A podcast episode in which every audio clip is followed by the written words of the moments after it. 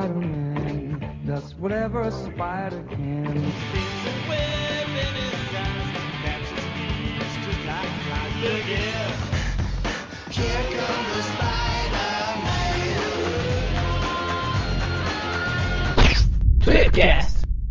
Bem-vindos a mais um Tweepcast. Hoje estamos aqui com a presença do mal escrito Magaren. Com aquele que ainda não é pamonha. Emílio Paração. Nossa Deus. Caramba. Ah, É, é- é impressionante como, como sempre tem uma piadinha relacionada a Emílio. O Ivan Reis sempre me chama de milho, cara. Ele só me chama de milho. cara. Tá, eu não sei o que eu falo.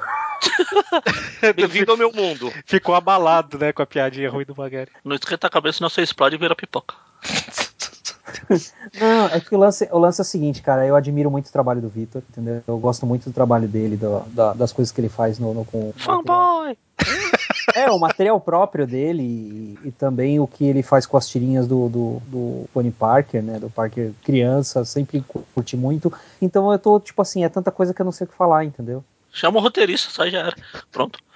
Afinal, ele é um roteirista. Aliás, ele é o melhor roteirista que trabalhou com a Aranha pós os anos 2000. Fala logo. Então, Tá, tipo, já é tio. pra eu ir?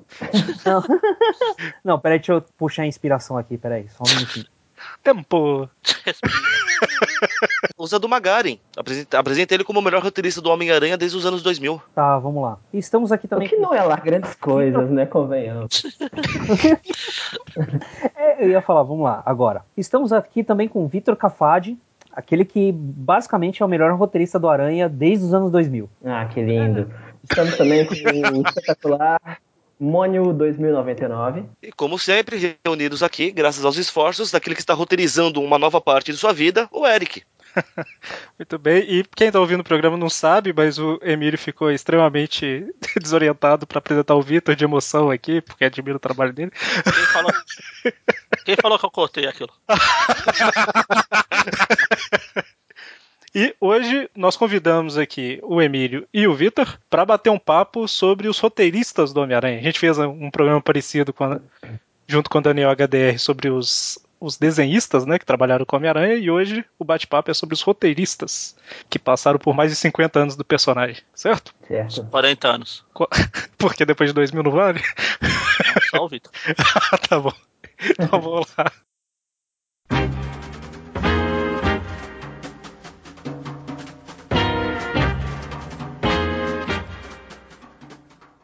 Então, a gente fez aqui uma, uma listinha só pra dar uma guiada no assunto, mas o papo desse programa vai ser bem solto, né? Quem tiver alguma coisa pra falar de algum roteirista aí, pode puxar o nome do cara, a gente vai discutindo alguma coisa. É bem papo de papo de boteco mesmo, né? Mas eu acho que se a gente for começar a falar de roteirista do Homem-Aranha, a gente pode começar lá do início com o Stan Lee e Steve Ditko, por que não, né? Já que naquela época o roteiro era meio que compartilhado ali, né? Totalmente. Não era meio, era compartilhado.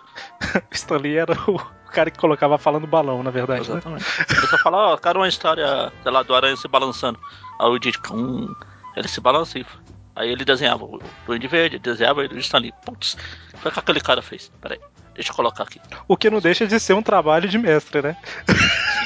Sim, Sim, que na verdade, na verdade, assim, você ter a página pronta pra você só colocar, entre a só, entre aspas, colocar a fala, os diálogos, às vezes é mais difícil do que parece, justamente devido, a- a- às vezes, à falta de espaço pra colocar um diálogo mais elaborado ou algo do gênero, entendeu? E às vezes você tem vontade de encaixar alguma coisa e não pode devido ao tamanho do quadrinho ou algo do gênero. Então, às vezes é mais difícil do que se você estivesse livre pra você escrever do jeito que você quiser.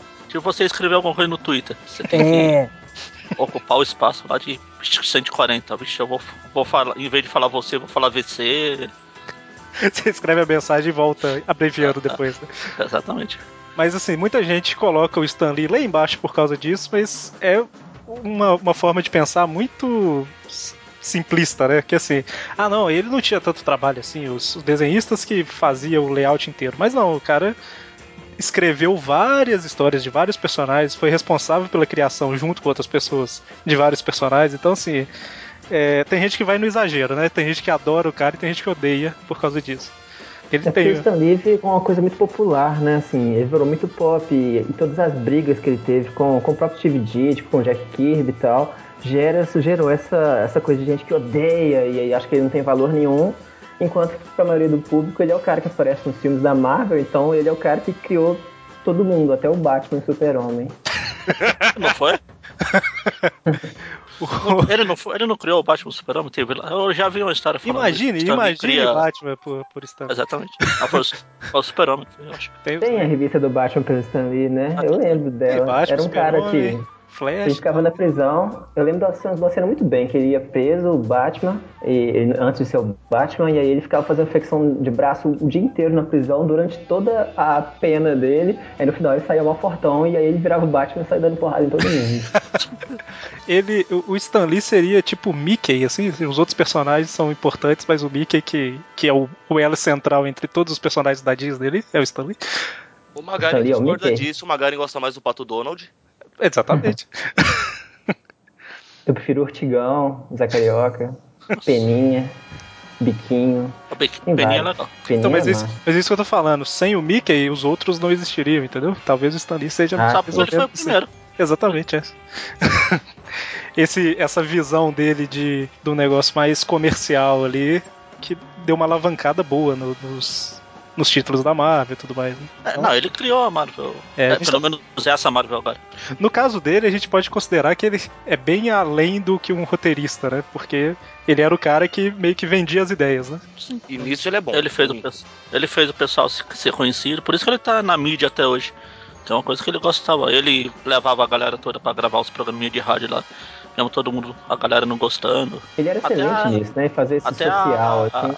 Como é que fala? A secretária lá, a Flor. Esqueci o nome dela ela. Ela também era conhecida na época. Como é que um leitor de quadrinhos vai conhecer a secretária de uma editora? Pois que arra- arrastava todo mundo. Exatamente. E a gente comentou de Steve Ditko e tudo mais, porque a gente falou bem por alto aqui, pode ser que alguém não saiba, mas o Marvel Way, né, da época era justamente isso, né? O roteirista, no caso o Stan Lee, chegava e falava: "Ah, eu preciso de uma história que o Homem-Aranha vai enfrentar um cara de areia e esse cara de areia vai invadir a escola dele e falar que, que é um diploma de segundo grau". Nossa. Aí o Steve Ditko ia lá, desenhava a história inteira, da primeira à última Quem, página. se- quem será? Quem será que teve a ideia de como que o Homem-Aranha venceu o Homem-Aranha nessa primeira, nessa primeira aparição, né, cara? Deve ter sido Foi o Dítico, né? Ou foi o Stan Lee? Quem foi o É o aspirador de pó, de pó, o né? aspirador de pó, exatamente. O Mônio gosta muito dessa história. A gente sempre fala disso. Principalmente pela reconstituição da luta depois, né?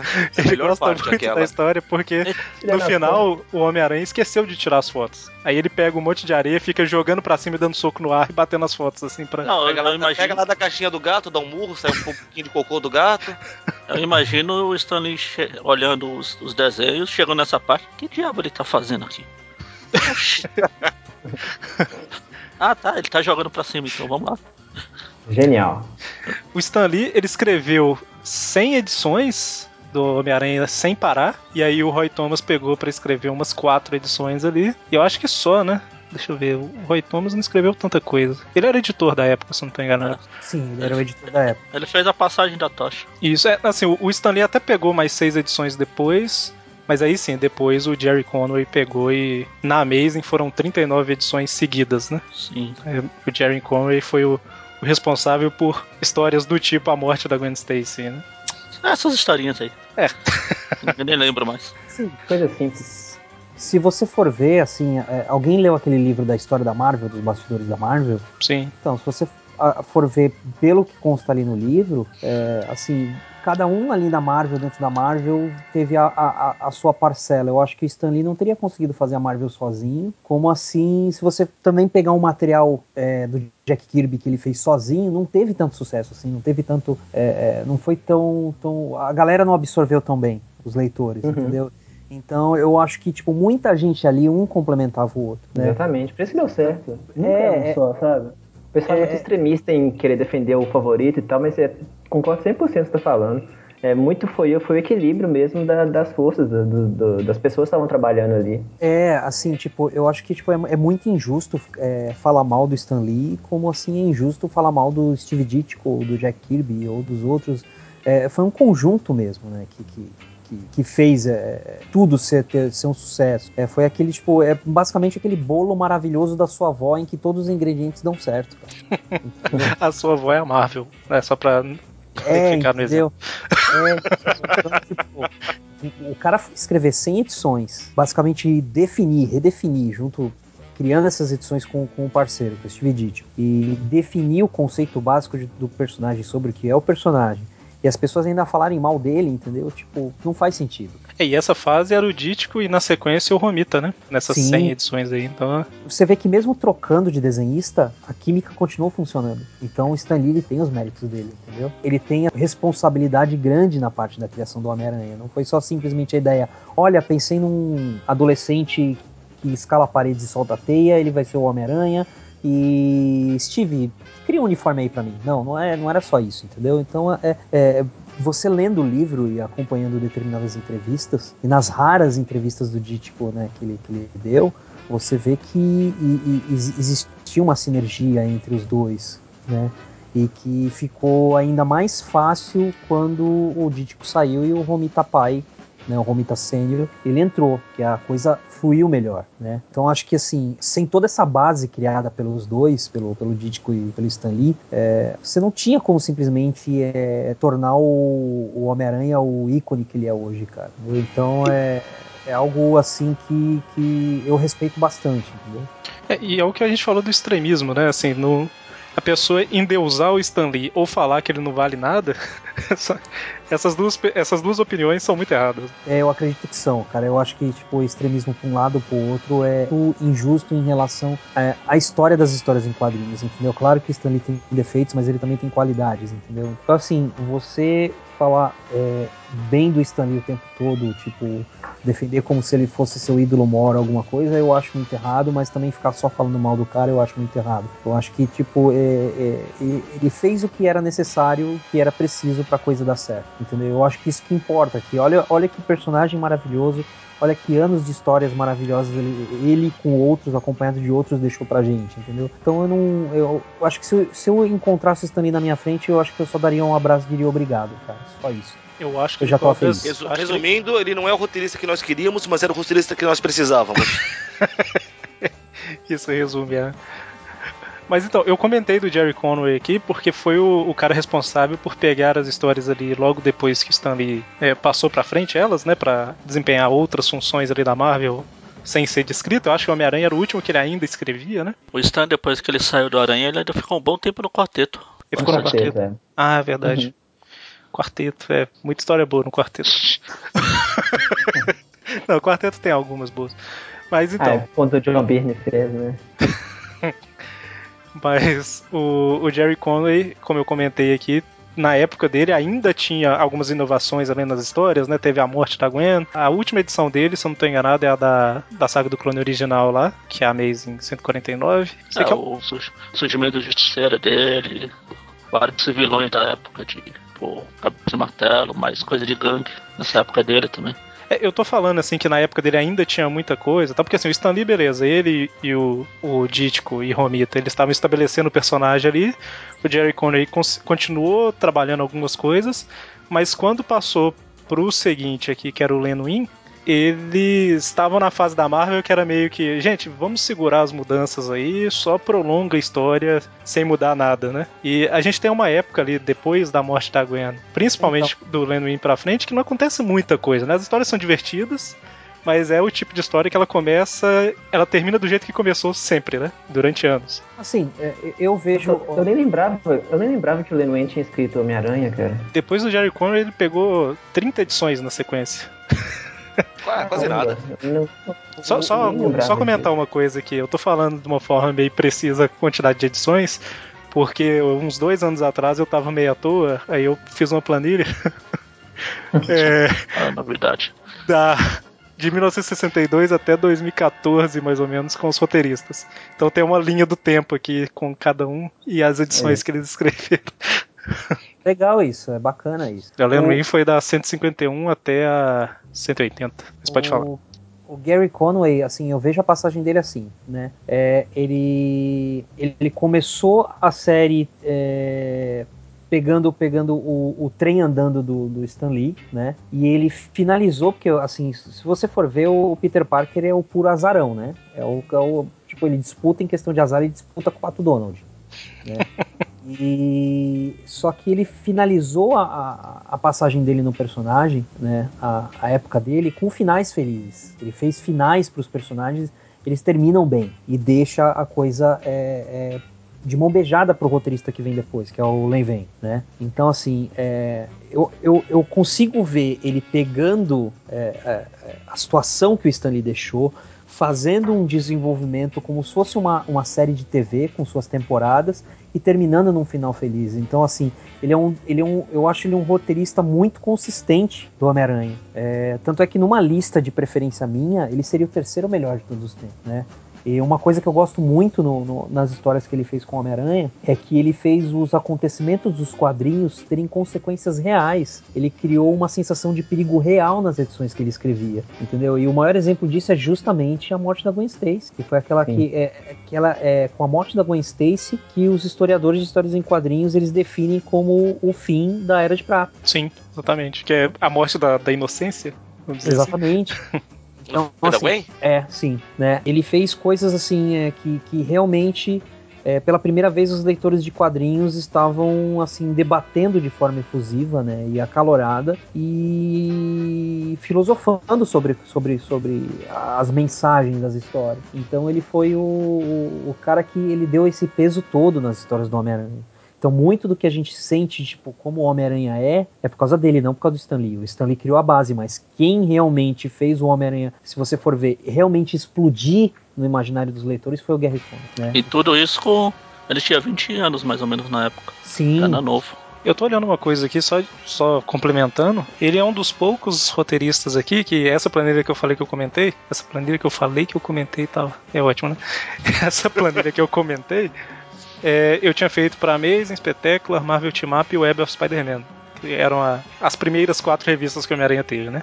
E ele é um dos únicos aqui que escreveu para os quatro, quatro títulos. E se somar o que ele escreveu nos quatro, dá 10 anos de trabalho.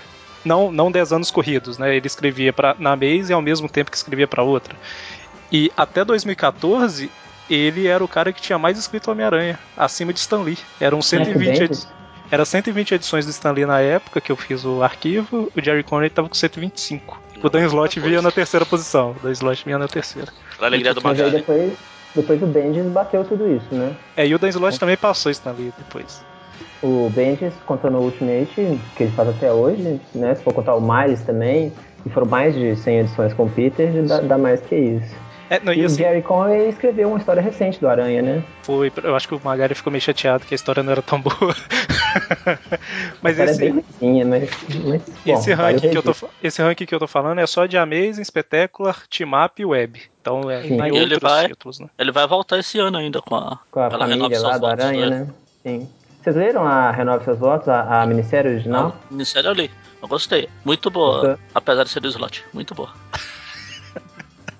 o, o Gary Conway com, aquela, com aquele trecho, aquele, aquele pedaço em que ele faz o Harry Osborn é, usar drogas, eu li quando eu tinha acho que sete anos por aí. E quando eu, eu não sabia que um troço como drogas existia. Então, Você leu foi na Marvel Especial? Oi? Você, viu, você leu foi na Marvel Especial, Homem-Aranha e Duende Verde? Foi, foi, foi, acho que foi, foi. nessa edição. É, é antigona, bem antiga da Abril, né? Isso, isso. Essa mesmo. E, e, quando eu li aquilo, eu tava com 7 anos, eu li aquilo, eu fui falar com, com os adultos da minha família. Eu falei, ó, oh, negócio, LSD, isso aqui existe, não sei o que e tal. Fiquei assustado, né? Aí me falaram o que, que era, me explicaram, etc e tal, né? E eu via os efeitos no, no, no, no Harry e via como isso estava afetando todos ali em volta, cara foi o grande responsável para quando pessoas me ofereceram drogas mais tarde eu falar não, entendeu? Então eu imagino como isso deve ter tido o mesmo efeito em outras pessoas. Quantos garotos, quantas crianças não leram essa história também não tiveram o mesmo efeito? Cara, se aconteceu comigo, quantas, com quantas poderia ter acontecido? E o Gary Conway falou desse assunto sem ser piegas, entendeu? Sem, ser, sem entrar numa, numa banalidade, Sim. entendeu? Sem ser, assim, é, apelativo. E gerou polêmica pra caramba na época a história, né? Na época. Ela gerou... não tem um selo, né? Ela não tem um selo. Ela não tem o Comics Code, ela não vai ao Comics Code porque era proibido falar de drogas nas histórias em quadrinhos, entendeu?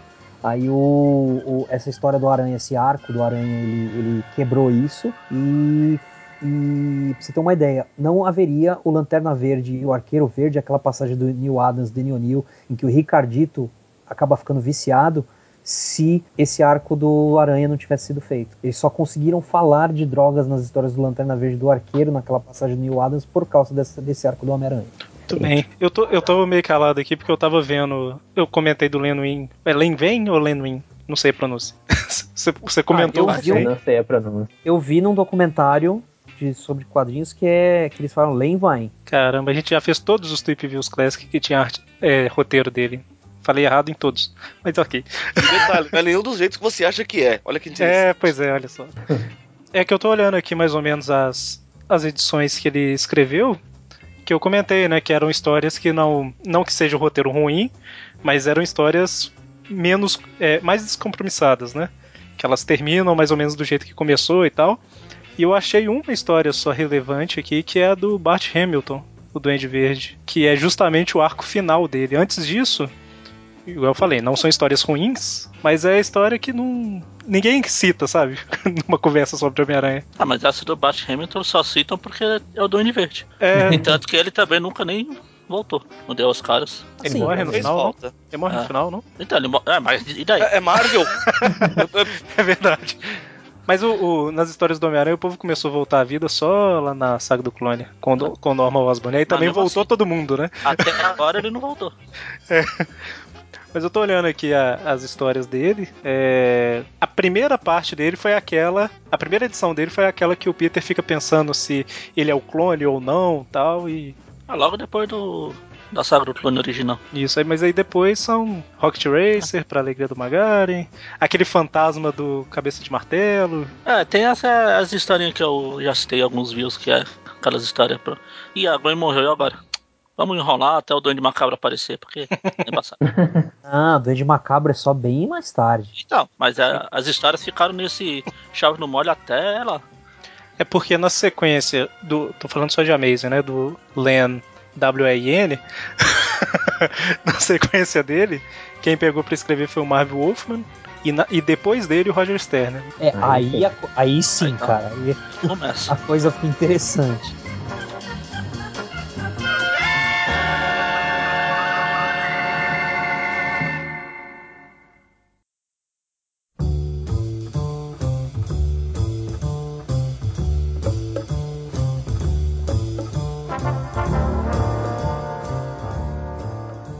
Eu não comecei a ler revista do Homem-Aranha nos anos 80, né? Eu comecei a ler lá no final dos anos 90. Que tristeza, né?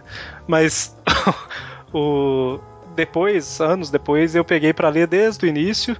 E todo mundo ficava falando que a fa- fase dos anos 80 lá, do Roger Stern, era muito boa tal. Aí sempre na minha cabeça ficava: será que era muito boa mesmo? Ou é lembrança de infância do pessoal, que sempre gosta mais do que leu da infância do que, do que leu quando adulto, né? Mas quando eu cheguei na, na, na época dele, eu vi que realmente tipo, é outro Cara, nível, né? É outro nível. Ele, ele só é responsável por duas histórias clássicas. A primeira, Ninguém para o Fanático. Sim. E a segunda, O Garoto que Colecionava Homem-Aranha. Coleciona. Todo mundo fala no passado, não sei porquê. É, bom, é. É porque ele Coleciona É, colecionava. porque né? sabe, você sabe, né? É que se você põe nome de colecionava, você já dá spoiler no final da história. É verdade, é verdade. Não, Desculpa. eu O nome da história- o Homem-Aranha, não morri ainda. Tô aqui. Verdade. Não, e a- as histórias, é, eu comentei, falei várias vezes aqui que durante os anos 70, depois da morte da Gwen, a história não ia pra muito lugar, lugar nenhum e tal. E na época do Roger Stern, meio que eles retomaram isso de, calma aí, vamos, vamos seguir com isso daqui, né? Vamos desenvolver personagem, vamos criar vilão novo, vamos vilão novo relevante, né? Tipo o Dente Macabro. Vamos fazer umas histórias legais aqui, né? É, Por isso que eu assim, ainda tenho um, um, um centésimo de por cento de esperança de que algo, vai ter um novo Roger Stern aí. Ó, vamos sair dessa aposta que tá e vamos continuar. eu acho que já existe, mas eu vou falar quando chegar a hora dele. Quando chegar no podcast aqui, chegar o momento de falar dele, eu vou falar quem é. Mas é, o Roger Stern, o- é, assim, ele é um cara que ele entendeu muito o feijão com arroz do Homem-Aranha. Por isso que as histórias dele são legais. Ele não fica, tipo assim, apelando, que nem, por exemplo, o Dan Slot. né? Ele não fica indo pra apelação, entendeu? Ele, ele, ele entende o core do, do Homem-Aranha, né? E ele, ele consegue equilibrar um pouco de, de tipo, é, cérebro e coração do personagem, entendeu? Então todo final de, de, de, de edição dele, o- os leitores ficavam, caramba, eu quero ler a próxima história, eu quero ler, eu quero ler, eu preciso chegar logo na ban, né? Então ele é um cara que, que, que ele não ficava de invenções, ele pegava o básico e ele se virava muito bem com o básico, né? E não tem o que falar depois dele criar o Duende Macabro, cara, que em alguns momentos eu acho ele melhor que o Duende Verde. Não sei se alguém vai me bater. Ah, ele é. Eu acho o Duende Macabro melhor que o Duende Verde. Todo o plot, todo o desenvolvimento. É, porque o Duende Duende Verde é um vilão clássico, tem a história da morte da Gwen e tal. Só que a história do Duende Macabro, é igual, igual a gente tá comentando, né? Nos anos 80, não só o Homem-Aranha, como vários outros personagens, começaram a ter histórias um pouco mais maduras, vamos dizer assim, né?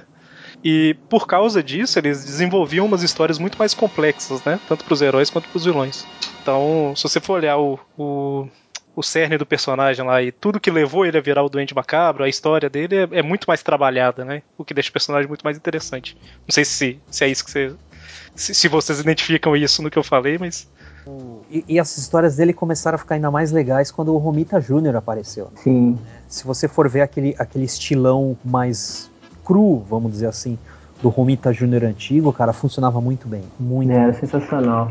Eu, o primeiro quadrinho que eu comprei, que eu comecei minha coleção do Aranha, eu tinha alguns, né, da RGE, tinha algumas edições picadas, assim. O primeiro que eu comprei foi essa do Fanático, é a Homem-Aranha número 37, da editora Abril, é essa do, do Aranha contra o Fanático, e eu comprei porque ela vinha um transferzinho, daqueles, daqueles negócios pra passar em camisa, você faz uma Aham, estampa na camisa, passava o ferro atrás e tal, e não dura nem duas vezes que você lava, mas eu comprei por causa desse transfer que vinha do Aranha, e por uma coincidência eu resolvi ler a história, né, já que tava lá mesmo. E essa história do fanático, até hoje, eu acho ela sensacional, cara. Ela é muito o que, que é o Homem-Aranha, aquela coisa de não desistir e de fazer o, que, o máximo que ele, que ele consegue fazer e ter que lidar com as consequências disso. Aí daí que eu comecei a coleção, aí depois tem uma história legal que eu gosto pra caramba do Abutre também. Tem a história do, do que você falou do, do Doente Macabro. É muita história boa, cara. Ele realmente, o Aranha que eu, que eu conheci assim foi esse. Foi esse Aranha, que eu devia ter uns 20 e poucos anos na época, morando sozinho, ah, tendo problema para pagar o aluguel, problema com a gata negra que aparecia e sumia, de repente a Mary Jane volta na vida dele. É muita história boa, cara. Trancando que- faculdade, é, ele acho brigando que com a tia May por causa disso. É, não, tudo, tanto que estava acontecendo na vida do Aranha quanto na vida do Peter, era muito legal, era muito interessante, assim. Eu acho que o Empolgava, né? Stern- é, eu acho que o Stern, por exemplo, se você tiver que ler só um criador, só um roteiro, a história de um roteirista, se você pegar do Stern, você tem tudo do Aranha lá. Tem. Todas as facetas. E ele escreveu mais nada. E ele escreveu muita Amazing e muita Spectacular também. Eu acho que a Spectacular foi uma das. Eu não sei qual que veio primeiro. Que assim, a gente provavelmente. começou já. Já começou as histórias dele. A Sim. primeira foi quando aparece o. Esqueci o nome do. Kingsley. É o Kingsley. Uhum. O- assim, eu, eu conheci o Homem-Aranha um pouco antes do, do- do- da fase do Stern, né? E eu gostava do personagem. Só que foi justamente com a fase do Stern que ele me cativou, entendeu? Que aí virou um, um personagem muito do coração. Então o Roger Stern é mu- muito responsável por causa disso. Não, e você vê que ele é um dos roteiristas mais. Que, que o povo mais gosta do Homem-Aranha e que ele é um dos poucos que tem um daquele ônibus só dele, né? Sim. Ah, Ah, tem um tá ônibus só pra ele. tem um, um- Eu não sei se é só uma edição, acho que é só uma. Que tem a fase inteira do Roger Stern no Homem-Aranha. Cara, eu tô com essa coisa aberta no meu computador, o Amazon, a página aberta agora. eu fui lembrando aqui das coisas, fui digitando lá, Roger Stern, vamos ver o que tem. Meu Deus, tem um ônibus dele, tá custando 78 dólares e 12 centavos. Será que mês que vem eu compro isso? Mas pode voltar, pode voltar. 72 dólares hoje em dia é o que? Uns 900 reais. Por aí, por aí. Na Livraria Cultura tinha já importado. Deixa eu ver quanto Ah, tava. a, a Amazon Brasil BR tem. Tem lá? A última vez que eu vi era 375 reais. Eu comprei o, o primeiro ônibus do, da Amazing. Aí, não lembro quanto foi não, mas foi antes do dólar disparar. Mas, sei lá, no momento de. Não, não estava conseguindo me segurar mais, eu fui lá e comprei. não Agora comprei a já- segunda edição. A segunda edição eu não animei porque tava com capa variante do Humberto Ramos. Aí eu falei, não, aí não, né, senhora, hein? Também não. Ó, tá Mas o ônibus- 376 reais, 300 376 reais e 2 centavos no Amazon Brasil. Desconto, tava 412,91. Só Esses dois centavos dois que me matam, esses dois centavos aí que me Né? E, vo- e pode dividir, hein? Na Amazon. É, BR. seis, seis vezes de 62 e 67. Provavelmente quando esse podcast já for ao ar, eu já vou ter comprado isso. Eu tô me segurando aqui, mas Caramba, cara, o ônibus da Amazing tá 278 e caiu de preço. todo mundo de hoje no Amazon Brasil. É, Olha lá, continuar o podcast do Amazon Brasil. Qual Eles página podiam patrocinar, né? Patrocinar o podcast agora. podia, hein? Podia mandar um ônibus desse pra cada um. Caramba, no, na Livraria Cultura, o do Roger Stern tá 607 reais. Oh, que beleza. hein? Mas então, qual o próximo roteirista aí que a gente vai comentar? Eu tô falando mais ou menos na ordem aqui, mas não precisa ser não, gente. Pode. Se eu não me engano, o, o que- veio logo depois do Stern foi o Tom DeFalco. Posso estar Tom errado. DeFalco, isso mesmo. No Amazing. Foi ele mesmo. Ele É, fez a te- fase teve do algum- uniforme negro, né? Isso. Teve É, alguns assim- outros antes, mas foram tipo 14 edições, 20 edições, mas É. o Defalco pegou e foi 62 na sequência. Antes dele foi o É, Daniel então. O'Neill e o Demetrius. O DeFalco, assim, ele, ele criou o Puma, né? Criou o Tarantula Negra, ele criou o Halloween, ele criou a Silver Sable. Tá certo que ele, escri- ele criou também o Spider-Ham, mas isso eu ignoro. É, É o porco-aranha. não Peraí, mal. O porco-aranha é dele, entendeu? Então eu ignoro essa parte. Mas, É o aranha, assim, é o único aranha, que- o único aranha que está valendo hoje em dia. Então, né? Ele, eu, eu- acho assim, é, e lógico tem a, a introdução ao uniforme negro sem ser simbionte, né? O uniforme negro original, né? Tipo, Que vale. É o que vale. É que eu ignoro o simbionte, entendeu? Tipo, eu não sei se vocês têm a mesma é, opinião, mas, cara, eu odeio o Venom e o conceito do Venom, cara. Eu abomino aquele vilão. Então, pra mim, se fosse a roupa preta, tipo, apenas tecido, que ele fez, tipo, depois que o Peter se livrou do simbionte, ele ficou com aquele uniforme negro preto tecido, pra mim tava ótimo, cara. Uniforme negro, Mas preto. enfim. É, é que. É, enfim. Agora eu fiz, a, me- eu fiz a mesma coisa que o Vinícius. O Eric aí, o Eric É. Vinícius fez lá, tipo, eu falo, como é que é que você falou? Eu falo o que eu falei. Então, É, não, é, é- é porque ele quer enfatizar, entendeu? Ah, É, é que é então. negro mesmo, né? É bem negro, né? entendi. vamos lá. A época do Tom DeFalco, eu vejo que ele conseguiu dar um clima bem. é, era de prata, estilo Stan Lee das histórias. É, eu, eu acho que é o cara que mais ficou perto do Stan Lee no sentido de estilo de escrita e dos acontecimentos dos personagens, o, o que, que rolava com os personagens, né? E, e ele escreveu muito bem a parte do crime organizado de Nova York, quando o Aranha tinha aquele, negócio- aquele negócio da guerra de gangues, entendeu? Do Rosa, não, aquilo era muito bom. É, é, do Rosa, do Coruja, entendeu? E do, do próprio Rei do Crime, entendeu? É, fora que ele criou a Garota Aranha, né, cara? Que era um negócio que, tipo, teoricamente, teoricamente, assim, na- no campo das ideias, podia soar algo como algo muito ruim e caça-níquel, mas não, cara, as histórias da Garota Aranha são muito boas. É a evolução natural do personagem, do Homem-Aranha. Se deixar os personagens crescer, claro. Sim, é, é justamente as histórias da Garota Aranha provam que se você deixasse o personagem crescer, não era todo esse caos que, o- que, que o Quesada ou outros editores imaginariam que fosse. Aí não existiria a história de, tipo, do Mephisto, de o- o- mais um dia e essas bizarrices. O Aranha não essas retardado é hoje. existem? O Aranha não seria esse retardado de hoje, que leva comida de rabo de, de jovem inumano. É, entendeu? Então, assim, é, o, o Tom DeFalco eu acho que ele é, o, ele é o cara que chegou mais próximo do Stan Lee em questão de estilo, né? E sem ser, e sem ser tipo, por exemplo, é. Como é que eu vou dizer? É bobinho demais, entendeu?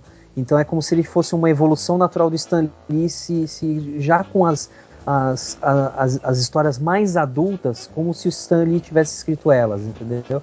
Então é- ele é, um, ele é um cara que eu acho que ele segurou a bronca muito bem, né? É, é um cara que. É que as histórias, as histórias do Stan Lee eram do Homem-Aranha adolescente. E esse agora é o Aranha adulto já. É como é se o o Stan mesmo personagem, tivesse. mas só que ele cresceu. Exato. É co- como se o Stan Lee tivesse escrito Aranha Adulto. É o Tom DeFalco. Sim. Né? Então, assim, é- ele é um cara que ele, ele segurou a bronca muito bem, ele manteve o, o- Embora eu pre- prefira o Roger Stern, ele manteve o nível, né? Ele não deixou a peteca cair. Então ele é um. Ele é um E uma coisa que ajudou, acho que bastante também, foi que uma boa parte da, da fase que ele escreve foi o Ron Friends desenhando. E o desenho do Nossa, Friends, pelo menos pra mim, era uma mescla muito boa do Steve Ditko com o John Romita. Eu Sim, sempre é achei que era muito. Era, meio, era a mistura perfeita assim, dos dois. Era aquele aranha magrelinho, com o rosto parecido com o do Steve Ditko. O Peter já era aquele Peter mais um pouco mais bonito, assim, tipo do John Romita, mas também era magro. Eu achava que mesclava muito bem, então realmente ficava muito a cara de da evolução mesmo do, do Aranha adolescente. De repente era esse Aranha adulto e com um visual parecido, histórias parecidas, mas sem ser sem ser bobinha igual era nos anos 60, né? Sem aspirador de pó pra derrotar o Homem-Areia. É, não é? Tanto que o, na Garota Aranha também o Ron Friends foi junto com o Tom DeFalco. Foi junto, Sim, é. sim. Eu gosto mais do Pet Olive na, na Garota Sim, Aranha. também, mas. né, ele pega a partir do número 1. Garota, Garota Aranha eu tenho muito orgulho de falar que eu peguei a coleção completa desde, a, desde quando saiu a número 0 mesmo. Eu só não tenho a edição What If, né? Que foi a primeira aparição dela, mas eu tenho a zero já.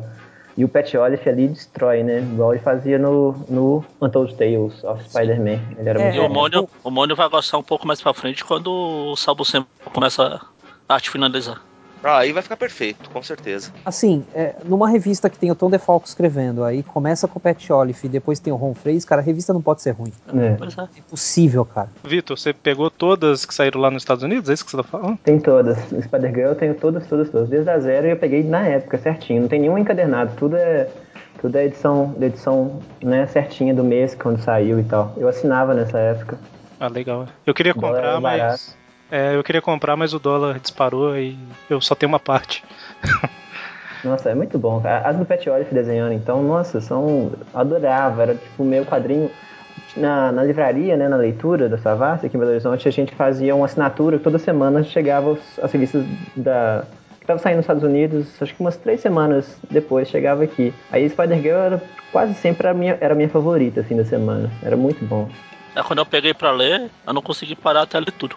Não, é sensacional. O finalzinho fica, acho que piora bastante, assim, mais pro final. É, cai Mas, naquele assim, de é do. Fica, cai naquele do. Como fala? Já começa a ser mais do mesmo. É, quando, ela, Repetir, quando o cabelo dela fica grande, quando o cabelo dela fica grande pra mim, é quando começa a, a cair o negócio. Mas A- a culpa até é do cabelo, é história boa.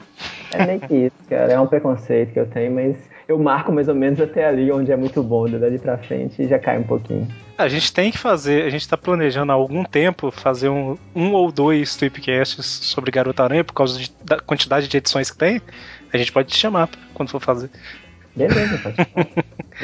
Mais algum comentário do Defalco? Eu sei que tem muita coisa pra falar dele, mas Não, a gente tava falando no, exatamente que ele é o criador e foi ele que escreveu Sim. praticamente 100, re- a 100% da Garota Aranha.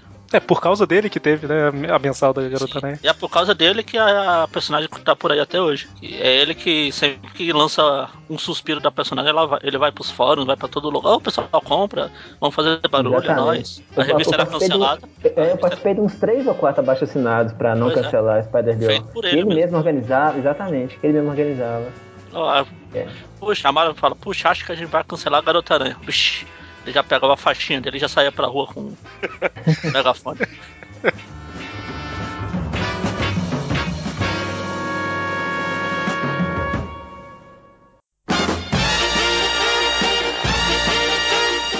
A gente não comentou do David Michelini, né? É, ele viria agora, na verdade. depois, né? É, ele É. veio depois. Assim, é, eu acho que ele é um cara que, tipo assim, ele tem qualidades muito boas escrevendo o Homem-Aranha, mas é tipo. é, ele criou dois personagens que eu detesto. Mas não é por culpa dele, porque ele criou os personagens e quando ele criou e ele, ele fazia, era legal. Mas depois outras pessoas colocaram a mão e ficou uma porcaria, que é justamente o. Venom, e o, o Venom e o Carnificina. O Venom e o Carnificina são dele. Embora eu odeie, eu odeio o Carnificina de qualquer forma, o Venom, quando ele criou e ele foi o começo do Venom, era legal.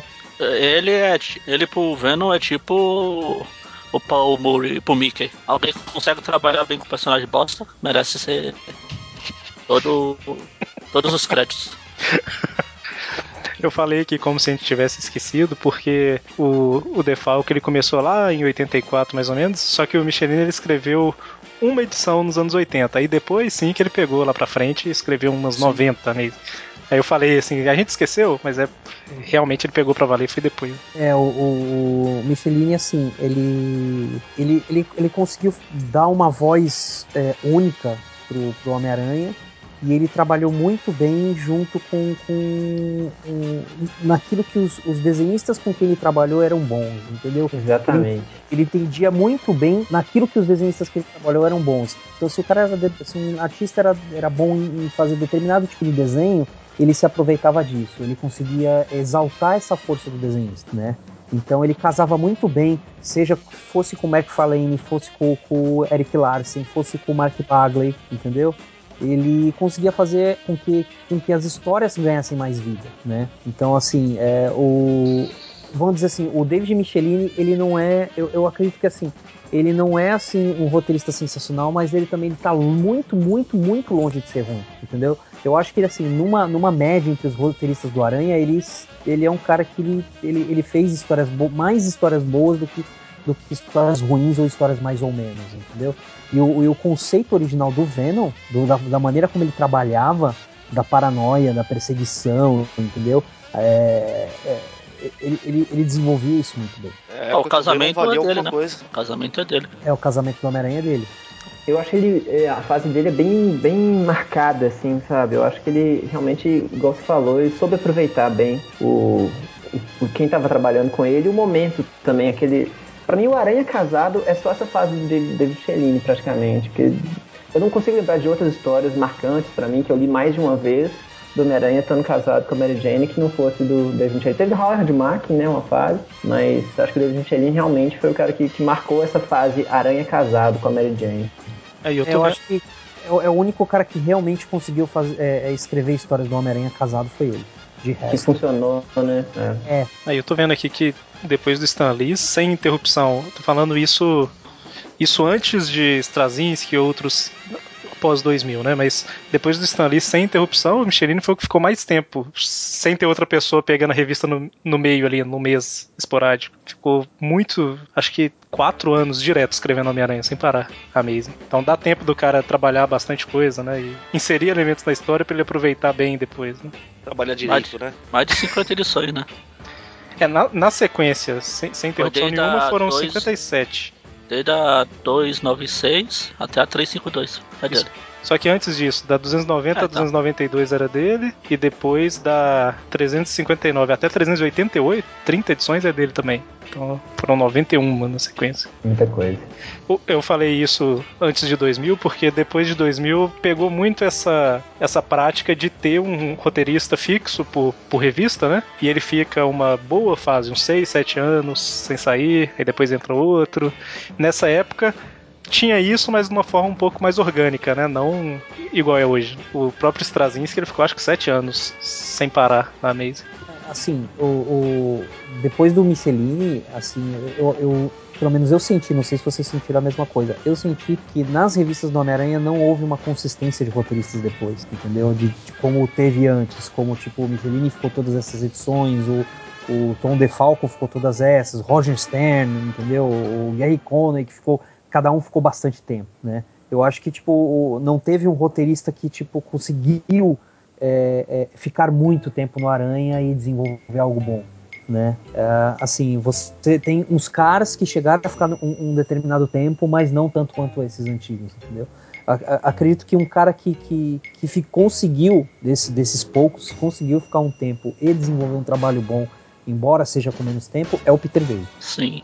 Aliás, o Peter David tem as minhas duas das minhas histórias preferidas dele, que é a morte da Wolf e o Aranha Suburbana. Não, que eu não consegui pagar pau. São, são duas histórias que também estão no meu top 10, fácil. E assim, você tá, fa tá falando que depois do Michelin teve esse problema, entre aspas, mas o pouco depois que ele saiu que entra a saga do clone também, né? Então são quatro revistas diferentes, cada uma com um roteirista diferente. É, assim. E obrigatoriamente tendo que escrever considerando o bem maior, não podendo alterar muita coisa, senão afeta para os outros. É, então, assim, é que o Peter David ele veio um pouco antes da saga do clone. Sim. Ah, sim. Porque, é porque ele fez na época justamente a morte da Jean Wolf, que é contra o Devorador de Pecado, né? É, quando você pensa no Peter David, é, normalmente, é, na, na, a maioria das pessoas pensa assim: a Peter David ele é o engraçado, ele é o roteirista engraçado, é o roteirista de humor. Ele brinca muito com humor, né? Então, por onde, ele por onde ele passou, seja no Hulk, seja no X Factor, seja nas revistas que ele passou, ele sempre jogou bastante humor. E, cara, e o Homem-Aranha, ele é um personagem engraçado, cara. Então, ele é um roteirista que ele casa muito bem com, com o Homem-Aranha. Tanto é que não é à toa que ele foi chamado pra criar o Homem-Aranha 2099. Quando, Criaram o 2099. conceito, quando criaram o conceito do universo 2099. Né? E ele fez muito bem, cara. Eu adoro o Homem-Aranha 2099. Pega as primeiras histórias até ali, edição 19, edição 20, né? Que ele fez regularmente. É maravilhoso. Aí depois da edição 20, mais ou menos, começou a, a, a- a ele revezar com outros caras, entendeu? É, aí já não ficou tão bom. Mas é na edição, se eu não me engano, é na edição 36 que tem o encontro do, do Peter com o Miguel. Que o Aranha Clássico encontra com o Aranha 2099, que a história é sensacional. Legal. Recheada de clichês, mas é muito boa. Esse seu Adoro Homem-Aranha 2099 me lembrou um negócio que é, quase todo mundo gosta de Homem-Aranha 2099, né? Mas tinha um cara no Twitter uns dois meses atrás falando: Eu não tô entendendo isso de, de Aranha Verso e tal. Eu falei, fui explicar, né? Falei assim, então, é porque existem realidades alternativas e tal. Homem-Aranha 2099, por exemplo, ele falou, odeio. Aí eu deixei pra lá, sabe? Falei, ah, não vou explicar não. Como existem pessoas que odeiam Aranha 2099? Não, Então, não dá. odeio? Como assim? não que não possa, não possa haver pessoas que não gostam, mas odeio. Não, é não pode não. Mas realmente, Homem-Aranha 2099, eu lembro que a primeira vez que eu tive contato com o personagem foi totalmente aleatório, sabe? Assim, eu tinha uns 10 anos de idade e caiu na minha mão uma revista, acho que é 17, lá do cyberespaço tal, não entendi nada, né? Mas aí quando eu peguei pra ler mesmo, é muito bom, é muito bem escrito, né? É o tipo de coisa que você fica curioso para o que, que vai acontecer e mesmo as histórias que não levam a lugar nenhum, elas são divertidas, né? O, o, o Aranha 2099, assim, você vê que, o, de novo, o feijão com arroz do Homem-Aranha clássico, ele tá ali no Homem-Aranha 2099. Então, assim, é, enquanto o Peter, ele era, um engra, ele era engraçado porque ele é um nerd deslocado, o Miguel, ele era engraçado porque é, tá no DNA dele, assim, ser cínico, né? E, e ser aquele cara das indiretas. É, é- ele é cínico e, vamos dizer assim, é irônico, cara. Ele é muito. Sarcástico. É, exatamente. Ele é muito sarcástico. Eu acho que o mais interessante é isso, né? Que assim, eles criaram outra versão do Homem-Aranha que é outra versão do Homem-Aranha, né? tipo, ele é engraçado ainda, mas de formas diferentes, né? Não é simplesmente vamos pegar o Homem-Aranha e colocar ele no futuro. Aí é o mesmo Peter na personalidade. E, e no caso do Miguel não é assim. E é difícil um cara pegar pra escrever isso e escrever de uma forma boa que faça sucesso. É, mostrou que o Homem-Aranha podia ser escrito de duas formas diferentes sem mudar o feijão com arroz dele. Exatamente. Pena que depois ele desaprendeu. o Aranha 2000, o Aranha de Ferro 2099 atual, aí, esse bosta. É, Eu não li as atuais. Eu também não tenho visto, não, não posso opinar. Eu li só antes do. só antes de Guerras Secretas. É, eu não Antes, Também não, não tô lendo, não. antes É, tava não fraco, mas depois chutaram o balde. É porque antes eles estavam enrolando, né, Pra chegar nas guerras secretas. Tipo, ah, vamos resgatar o maestro aqui porque a terra dele vai ser destruída. Eu gosto do maestro, vou trazer ele pro 2099. Na verdade é o Peter David. Eu, eu criei o maestro e não vão matar ele não. Ele é. Isso, exatamente. Mas tava divertido, mas não tinha nada demais mesmo não. Isso me deixou, me deixou chateado agora. Desanimado. Hash- Hashtag chateado.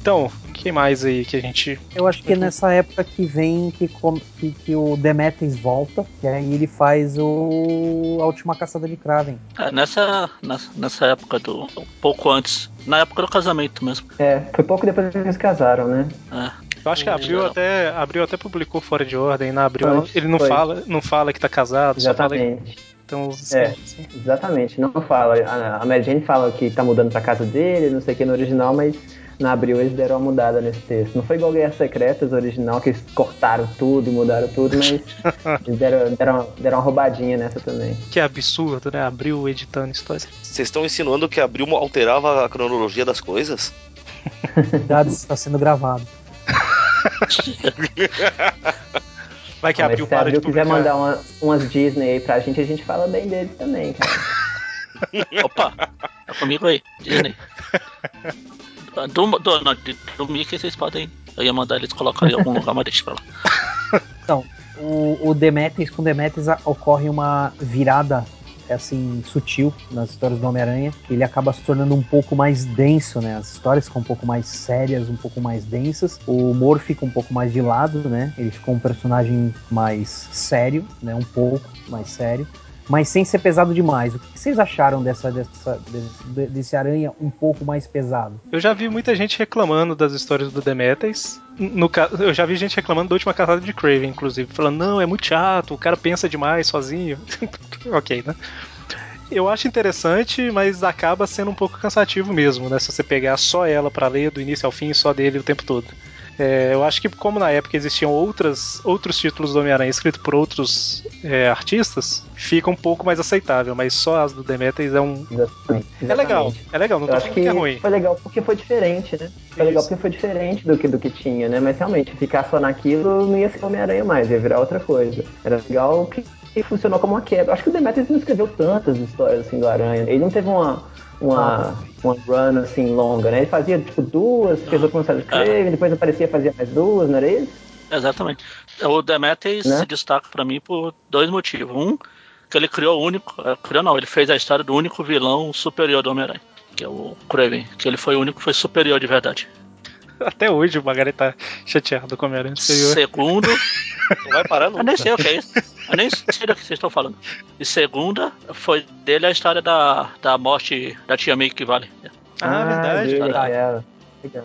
Ah. Verdade. Do Mark muito Bagley bom desenhando? Exatamente. Lá na Hum, Saga do Clone. Saga do clone, né? Sim. Assim, é, É já entra mesmo. um pouco na saga do clone que já é problemática, né? Tipo, muita gente ficou meio manchada aí por causa da saga do clone, cara. Que o troço ruim, cara. Podia ser pior. Ele podia trocar de mente com alguém, ele podia fazer pacto com o capeta, ele podia Então. usar uma arma. Ele podia ser o Homem de Ferro Júnior. Exatamente. A gente já gravou um, um Tweepcast da saga do clone, foram dois programas, inclusive, por causa do tanto de história, né? Ah, uma, uma conclusão que a gente chegou mais ou menos lá, Emília, é que a ideia não é de todo ruim, mas a execução foi complicada. Então, assim, ela, ela, o, ela é foi- boa, o- fica ruim, é boa de novo, fica ruim, é bom de novo, foi fica o ruim. que o Eric falou mais pra frente, mais cedo aí. Tinha muita gente, cada um tinha uma coisa, ninguém se comunicava. Parece que, não, é minha história, você não vai se meter com isso. Tanto que eu já citei várias vezes aqui a história lá que o Peter tá num quadrinho, numa história, no fim de uma história, com cabelo curto, o Ben. Na outra, que é imediatamente depois, ele já tá com cabelo grande e barbudo. Eita peste. Mudou o desenhista, né? Aí o desenhista. Mas a, a saga do clone tem esse, esse ponto, né? Que, por exemplo, quando o Ben Riley ele assume, tem algumas histórias legais ali do Ben Riley como Homem-Aranha, né? Só que antes Muito, disso as muito. histórias estavam chatas. É, tanto que eu coloquei o Dan Jurgen, Jurgen, Jurgen, sei Acho lá que, como fala. acho que é Yuri. na lista, exatamente porque essas histórias do Ben era dele. Ele fez praticamente o Ben ele completo. E eram uns caras bons desenhando, tinha o Mike Wieringo, pouco depois quando o Peter volta vem o Steve Scrooge, o John Romita Jr. tava numa fase legal, pelo menos pra mim, eu, ainda, eu achava, foi um intermediário entre o que ele faz hoje, o que ele fazia nos anos 80, eu gostava. Teve muita, muita É. história boa do Ben Haley. Tem aquela história que é na, se passa junto com o Ma- Massacre, que é o Peter junto com o Ben enfrentando Ah, o sim. Sentinela. A história é muito boa. Aliás, essa Também história que eu falei do, do crescimento aleatório do cabelo era o Ba- Mark Bagley e passou pro Romita Jr. Só. Então, a única coisa boa que eu consigo extrair da saga do clone é justamente a fase do Romita Jr., cara. Romita Jr., o estilo de desenho dele nessa época tava perfeito. Foi a melhor coisa do que. eh, Acho que foi uma das melhores artes que ele fez na carreira dele foi nessa fase, ironicamente. Era muito bom. Tem aquela história do que o Ben também é possuído por carnificina. Vira um tipo um carnificina, não é? Uma coisa assim? É, eu eu acho que era da cara dele. É a capa da edição, acho que tinha ele como carnificina. Porque ele nunca Isso. tinha encontrado os simbiontes, né? E esse, Nunca tinha sido dominado pelos simbi- simbiontes, vamos dizer assim. tinha histórias bem boas. Nessa época, um pouco depois, né, assim, eu, eu comecei a ler logo depois que terminou a saga do clone, e o Howard Mack ainda escrevia, e Boa, histórias boas. Então, assim que eu terminei, quando eu comecei a ler não era ruim ainda, mas depois que aqui no Brasil começou a sair nas Premium, né? Que ficou muito fraco as histórias do Homem-Aranha. Eu lembro que eu lia e não. Não animava muito a comprar a próxima edição. é, era muito mais caro do que as revistas anteriores, de formatinho. E eu ia lendo, eu ia lendo porque eu gostava do personagem, né? Tipo assim, eu vou insistir. Mas era uma época bem fraca, né? Aquela época que a Mary Jane some. Nossa, que é muito Nossa. ruim. Era do Howard Mack, não era? Era, era exatamente. Era. Era, o dólar tava baratinho naquela época, então essa época que eu pegava as revistas mensais toda americana. E volta e meia eu via assim, nossa, a próxima edição vai acontecer uma coisa legal. E nunca chegava coisa legal. Eu sempre. Era sempre assim, não, a próxima, a próxima. Aí de vez em quando vinha uma edição mais ou menos. Aí prometia que a próxima ia ser legal. Aí eles cagavam tudo no final. Era muito ruim. Era, era, era eterna promessa, assim, pra mim, foi, foi essa fase do, do Howard Mack. Sempre parecia que o, o sexteto de sinistro chegou e não sei o que, John Romita Jr. desenhando uma edição, John Byrne desenhando a outra e tal, e o trem não rendia. Era muito ruim. Eu parei de ler nessa época, inclusive. Eu também. Aí depois eu tentei voltar, mas aí eu parei e já era. Vocês comentaram enquanto Nessa eu. época, mais ou menos. É, era mais ou menos que ano aqui? Aqui no Brasil? É. 2000, 2001. É, começo de 2000. Então ainda é antes, deixa pra lá. Foi mais por volta de 90, de 2004 que teve a melhor coisa do Aranha dos anos 2000 pra cá. Deixa eu só perguntar Que? uma coisa O antes. que, que é? Pode falar. Parker. Ah, tá. Eu sei que você ia falar, ironicamente, que aquela saga O Outro, que eu odeio. Não, eu parei de ler nela. Eu parei de ler nela. Nossa, aquilo ali pra mim é, é o É porta de saída. Eu voltei a ler nessa época. Aí eu voltei a ler sem entender quase nada. Eu tô assim, caramba, o que que tá acontecendo aqui? Mas eu lembro que eu gostava de Homem-Aranha. Eu vou tentar forçar um pouquinho. Aí eu li essa o outro todo. Eu falei, eu falei que eu não ia comentar nada sobre esse cara, então me cala. Aí, assim, eu, eu li um pouquinho, não tava entendendo nada, mas eu lembrava, né? Não, quando eu comecei a ler quando era criança, não dava pra entender muita coisa também. Tem que ler um pouquinho, né? Pra acostumar com o que tá acontecendo e tal. Se ambientar, né? É, aí veio Guerra Civil, que eu não tava acostumado com Mega Saga, achei interessante. Aí o Straczynski saiu, e aí depois ficou tudo esquisito. mas enfim, não que não estivesse esquisito quando o Straczynski tava lá, mas enfim, falo por causa do pacto e tudo mais. Quando eu Ah, fui- não, mas então, o, o- o- assim, o Straczynski, eu acredito assim, é, se tivessem deixado ele fazer as coisas do jeito que ele queria, a gente ia, ia ter uma fase do Homem-Aranha que ia ser uma daquelas mais sensacionais e icônicas de todos os tempos. Mas aí o Quesada, o Joey Quesada, entrou e começou aquela coisa, não, Peter não pode crescer, né? Ele tem que ser eterno adolescente, senão vai ser ficar longe daquilo que, que a galera entende pelo, do, do personagem, né? Não pode crescer. Aí começou lá assim, ah, então vamos acabar com o casamento dele, vamos fazer ele um pacto com o demônio. Straczynski não, não, não, não e não, e eles brigaram e é por isso que Straczynski saiu, né? O Straczynski por contrato foi obrigado a escrever essas histórias, porque ele começou muito bem. Ele trouxe o, o- o- depois de anos de invencionice bizarra dos outros roteiristas anteriores, ele trouxe o Aranha de volta ao básico. Ele começou muitíssimo bem, mas aí Era legal essas- mesmo. e- Aí ele começou, assim, o único defeito que eu acho da, da, da, da fase boa dele no começo, o único defeito é aquele lance de origem totêmica, quando ele tra- traz aquele ne- negócio dos totens, que, ah, repara que todos os seus inimigos também são representações de animais, tem o escorpião, o chacal, né, e tem o octopus, que é um polvo, tem o abutre, que aí é, teria um esquema místico todo envolvido do totem aranha. e- Não, isso realmente ele cagou nessa parte, eu acho. Ele, ele sabia escrever diálogo muito bem, eu acho. Sim. Sabe? As cenas de conversa, tanto, mesmo nessa parte que era o Peter com Ezequiel, né? Que chamava o cara. Isso. Sim, Isso. A- As conversas dos dois eram muito boas. E pra mim, assim, o auge da fase dele foi a história que o Peter conversando com a Tia May, depois que ela descobre que ele é o Aranha, que é uma edição inteira só dos dois conversando. E Essa edição é muito maravilhosa. boa. Eu acho que ela boa. chama a conversa, inclusive, não é? É, né? é que É a tia. May, tia May fala que pensava que ele era gay. que ele usava maquiagem. É, cara, é muito engraçado. Aquilo é Cara, muito bom. Eu, eu não li muita coisa do Straczynski, justamente por causa do que eu falei, né? Eu parei de ler ali na, na fase premium e voltei perto de Guerra Civil. Mas o, o pouco que eu li, assim, o, o- a conclusão que eu tenho, meio. Eu não posso falar com autoridade porque eu não li tudo, mas a conclusão que eu tenho é mais ou menos o que vocês estão falando. Eu sempre achei, assim, a parte totêmica é muito zoada, mas todas as histórias dele que eu peguei pra ler, ela era- elas eram bem escritas, entendeu?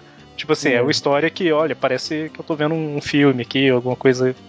Ela, ela é bem escrita. Os pensamentos da Aranha eram muito legais. Ele fazia. A interação dos personagens era muito boa. A Aranha com o Loki tem uma história dos dois conversando, comendo cachorro quente. É, era, era bem legal.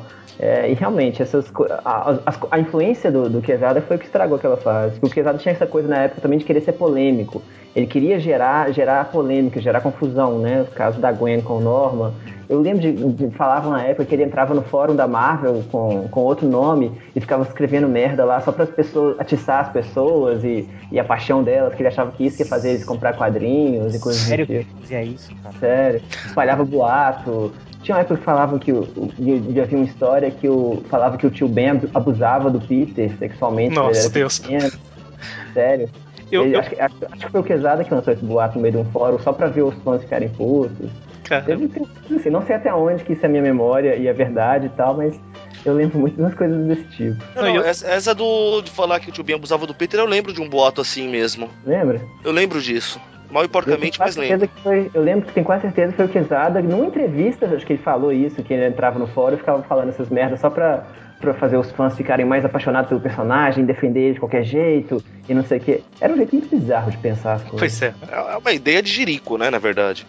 E não que é? eu tô, eu tô falando isso daqui justamente porque toda vez que alguém vai falar do Straczynski, normalmente vai falar mal do Straczynski, cita a Gwen e a parte totêmica, né? É, então. E é o- sempre cita essas duas coisas. Então eu fico pensando assim, tá, tirando essas duas coisas, será que todas as outras histórias são razoavelmente boas ou são ruins também? Porque ninguém fala mal das outras. sem, sem a influência do Quesada, numa escala de 1 a 10, eu dou 9 pro Straczynski. Justa, por que, que eu tiro esse, por que, que eu, eu tiro um ponto dele? É por causa da parte totêmica. É, mas aí começou a influência do Quesada, que aí veio o lance do Mephisto, é, veio o lance desse um dia a mais aí. Aí o que acontece? A gota d'água foi justamente o lance da Gwen ter transado com o Norman Osborn. Isso é Essa foi a- também. Essa foi a gota d'água que o Straczynski falou: não quero mais trabalhar com você. Isso é eles foi o mesmo, cara. Isso foi terrível, né? Não tem. Nossa, não tinha por que fazer um negócio desse. É pela Até hoje polêmica, eu- né? É pela polêmica. É, exatamente. Pra fazer o povo comprar, isso, só que- pela polêmica. É, é uma, uma estratégia de marketing meio zoada, porque assim, realmente o povo vai comprar porque tá curioso. Só que o povo vai ficar tão puto que vai comprar isso, mas não vai comprar o que vem depois. Aí, pra, como eles não compram o que vem depois, eles têm que fazer outra polêmica, né? É. Falar, ah, o. Peter vai morrer, não sei lá o que, tal, tal, aí a fase do outro lá, beleza. Aí todo mundo fica puto de novo. Eles, não, vamos criar outra polêmica, vamos fazer a separação do Peter e da Mary Jane. E aí tá vivendo de polêmica até hoje. Então o povo compra quando tem polêmica e para depois. Essa é a era, extra- essa é era quesada, né? Eles criaram o- a própria armadilha deles. Então, O- como que sai disso agora, né? Só se tiver um roteirista muito bom. É, Ou eles podem fazer um pacto com o capeta, pô. É, então, o- o- eu, eu acho que a Marvel ela tem um problema muito grande, muito sério. Eu não sei. Não é possível que eles não tenham percebido isso. Ao que tudo indica, eles realmente não perceberam. Mas eu acho que eles têm um problema muito sério em relação a Gwen Stacy, cara. Eles não conseguem deixar a personagem em paz. Morreu, morreu. Eles conseguiram por muitos anos, né? Mas depois, de uns tempos pra cá, realmente. Entendeu? Tanto é que essa, essa Gwen Aranha aí, cara, eu não consegui ler nada dela. Cara, eu, tipo, já tive uma rejeição natural, entendeu? Eu não consigo pegar nada com ela. Não sei, cara. É não- legalzinho, Não é legalzinho. Eu não, não, não, é- não sou muito fã, não, mas é legalzinho. Eu, não- eu também eu não gostei muito das histórias, não. Eu peguei o primeiro, quando saiu no Spider-Verse, né? Edge of Spider-Verse. Achei ok e tal, mas quando saiu a revista dela mesma, o primeiro encadernado, não sei se são cinco ou seis edições, achei muito. bem mais ou menos, viu? Bem mais ou menos. O desenho até que eu acho legal, mas a historinha em si não achei grande coisa, não. É, enquanto eu saí aqui pra ajudar a Josi a colocar o Vinícius no berço, o- vocês comentaram do Kurt Busiek, das Untold Tales? Não, não. Não falamos nada. E eu acho ele ótimo. Posso Nossa, eu voltar? adorava essa revista. Eu percebi que você tinha sumido, Magari. Eu tava jogando Pokémon aqui. O povo tava E eu- falando. E a gente tava falando do Aranha e por coincidência apareceu um Highhorn aqui perto. Eu peguei. Calma aí. tava falando de Homem-Aranha, apareceu um Pokémon de pedra aí. Ah, o Rhino, que é um rino, né? Ah, meu Deus. o raciocínio foi longe. Mas então, Untold Tales, o Magaren tá de volta. Quer comentar alguma coisa, Magaren? Cara, é que ele fez um trabalho bom de pesquisa, porque como a gente tá comentando, a gente terminou, quase que terminou de comentar já as, as anteriores, falta só um programa. A gente vê que as histórias se encaixam como se tivesse sido feito na época. Sim. Se você lê em, se você lê cronologicamente, lê as do Stanley e depois lê elas e assim substantivamente, você pode achar que é a mesma, faz parte de um mesmo arco mesmo, não é? Não tem aqueles erros de meu Deus, o que ele está fazendo aqui? Meu Deus, que Eu personagem é esse? Tá tudo Eu lá. acho que o, o Kurt Busiek com o Untold, o Untold Tales, ele consegue melhorar mais ainda o trabalho do Stan Lee. É, porque ele tem a bagagem lá que o Stanley fez com a mentalidade dos anos 60, né? O que o, T- o que o T. Music fez é as histórias dos anos 60, só que com a mentalidade já dos anos 90, já sabia tudo que o personagem passou pra frente, não passou, Sim. vai passar. Então eu acho que assim, é... realmente se você tem, se você lê as duas fases ao mesmo tempo, a do Stan Lee e essa Untold Tales Culture Music, eu acho que a leitura fica muito mais rica, cara. Muito mais rica e, e dá uma consistência muito maior pro personagem, pro, pro elenco de apoio, pro, pros vilões. É, o Kurt Busiek, ele é um cara que muita gente não lembra ele escrevendo Homem-Aranha, entendeu? E eu acho isso meio injusto com ele, né? Ele é um, ele é um cara muito, muito, mas muito bom mesmo. Sim, é um dos meus favoritos. Quando, quando o Eric perguntou, né, pra chamou para participar desse do programa de hoje, eu citei o Roger Stern como uma- meu favorito absoluto e lembrei também do Kurt Busiek, porque, nossa, o, o Antônio Tales era, era maravilhoso, cara.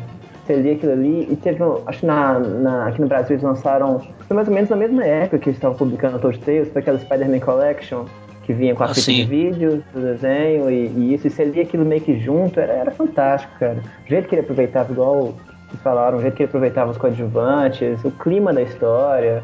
Era, ele fez um baita de um trabalho. Acho que era pra ser uma revista assim, completamente durar 10 edições, 5 edições, sei lá, e a coisa foi tão boa que rendeu bem mais do que todo mundo esperava, eu acho. Os rabos não contados do Homem-Aranha. Os Untold rabos Tales. são contados, muito bem lembrado. É, o Magari comentou aí, a gente tá gravando os Tape Views Classic desses Untold Tales. A gente já gravou quantos programas? Uns sete ou oito, uns oito programas já. Não, uns cinco ou seis programas, sendo que o de setembro agora vai fechar. Então Sim. a gente comentou muita tudo. É, comentando tudo. Mas. E realmente eu, eu, eu ia comentar aqui falar a mesma coisa que vocês estão comentando, basicamente, que é um trabalho de pesquisa muito grande. Que o cara consegue. é, tem uma história que o Peter. A Tia May tá passando mal. Aí o Peter foge de uma luta pra, pra cuidar dela, né? De uma luta contra o Duende Verde. E aí, na Untold Tales, a história começa com o povo falando que o Homem-Aranha é covarde e tal. Então, eles citam, né? Que assim, ah, aconteceu lá na Amazing e tal. Mas é muito bem encaixada as histórias, né? Tira- tirando as anuais, principalmente uma que chama Strange Encounter, que é uma história totalmente solta da cronologia, todas as outras. Não desmerece todas as outras, que, é, que são bem encaixadas ali. né?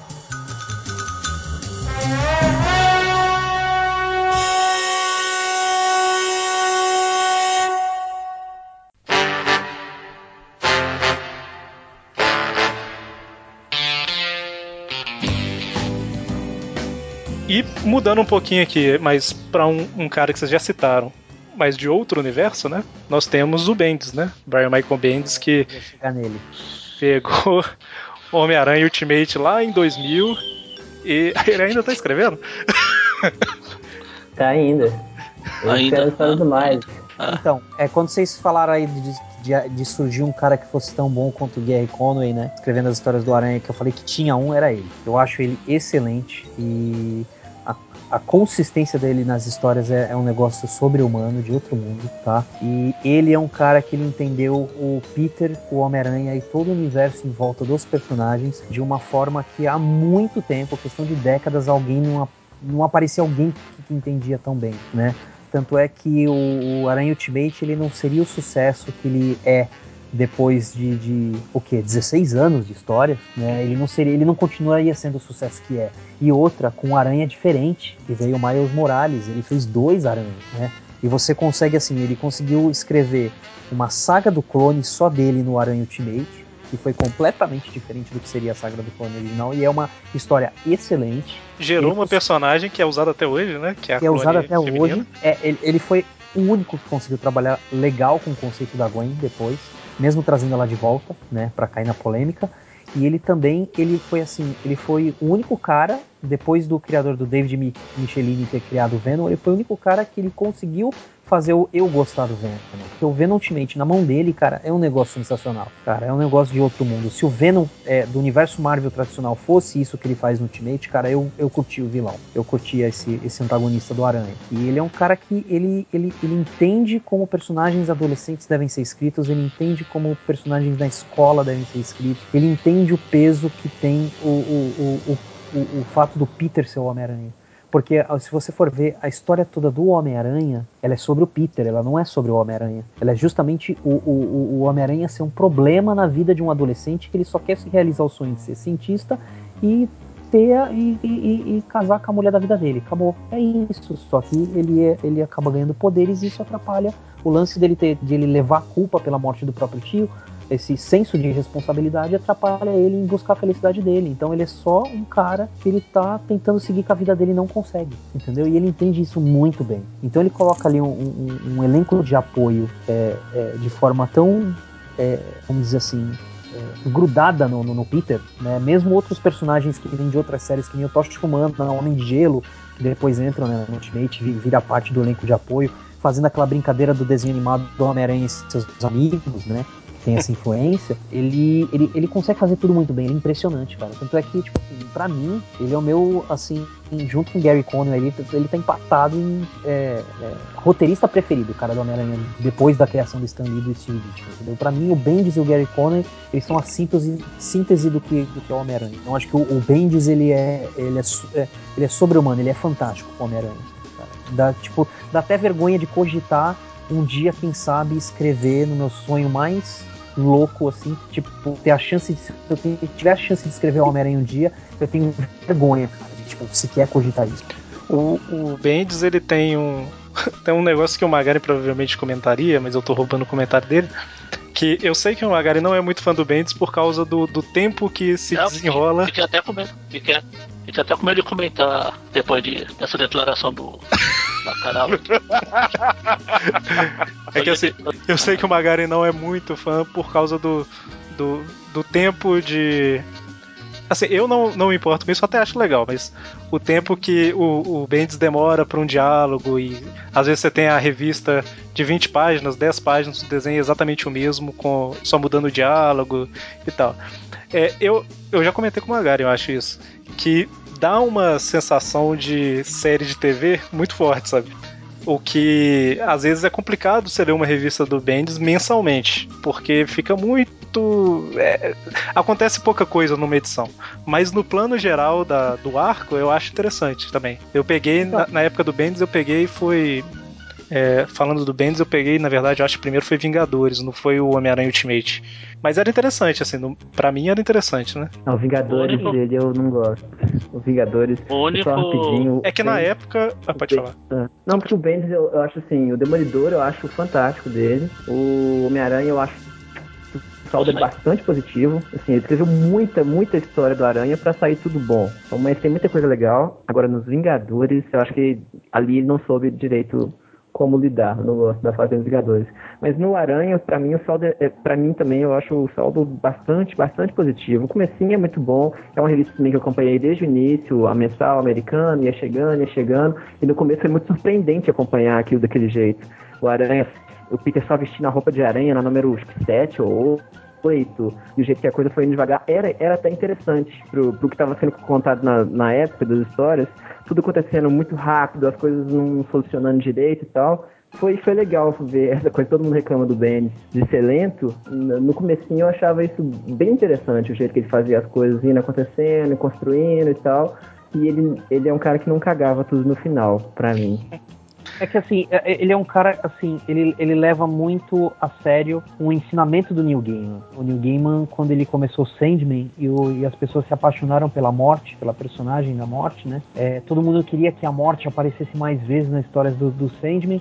Ele chegou a dar uma entrevista na época falando, cara, se os leitores se o seu público está começando a ficar muito fã de um personagem, a primeira coisa que você tem que fazer com ele é fazer esse personagem sumir, para fazer com que os leitores tenham saudade dele, para quando ele aparecer for um grande acontecimento, entendeu? E aí Sim. o que acontece? Você torna o personagem icônico, é como aquela coisa. É, você via. Agora eu vou, tipo, eu vou fugir para um campo que aparentemente não tem nada a ver com o que a gente está falando, mas vai, vai, futebol. Se você for ver a carreira do Pelé, ele parou no auge dele, em 74, né?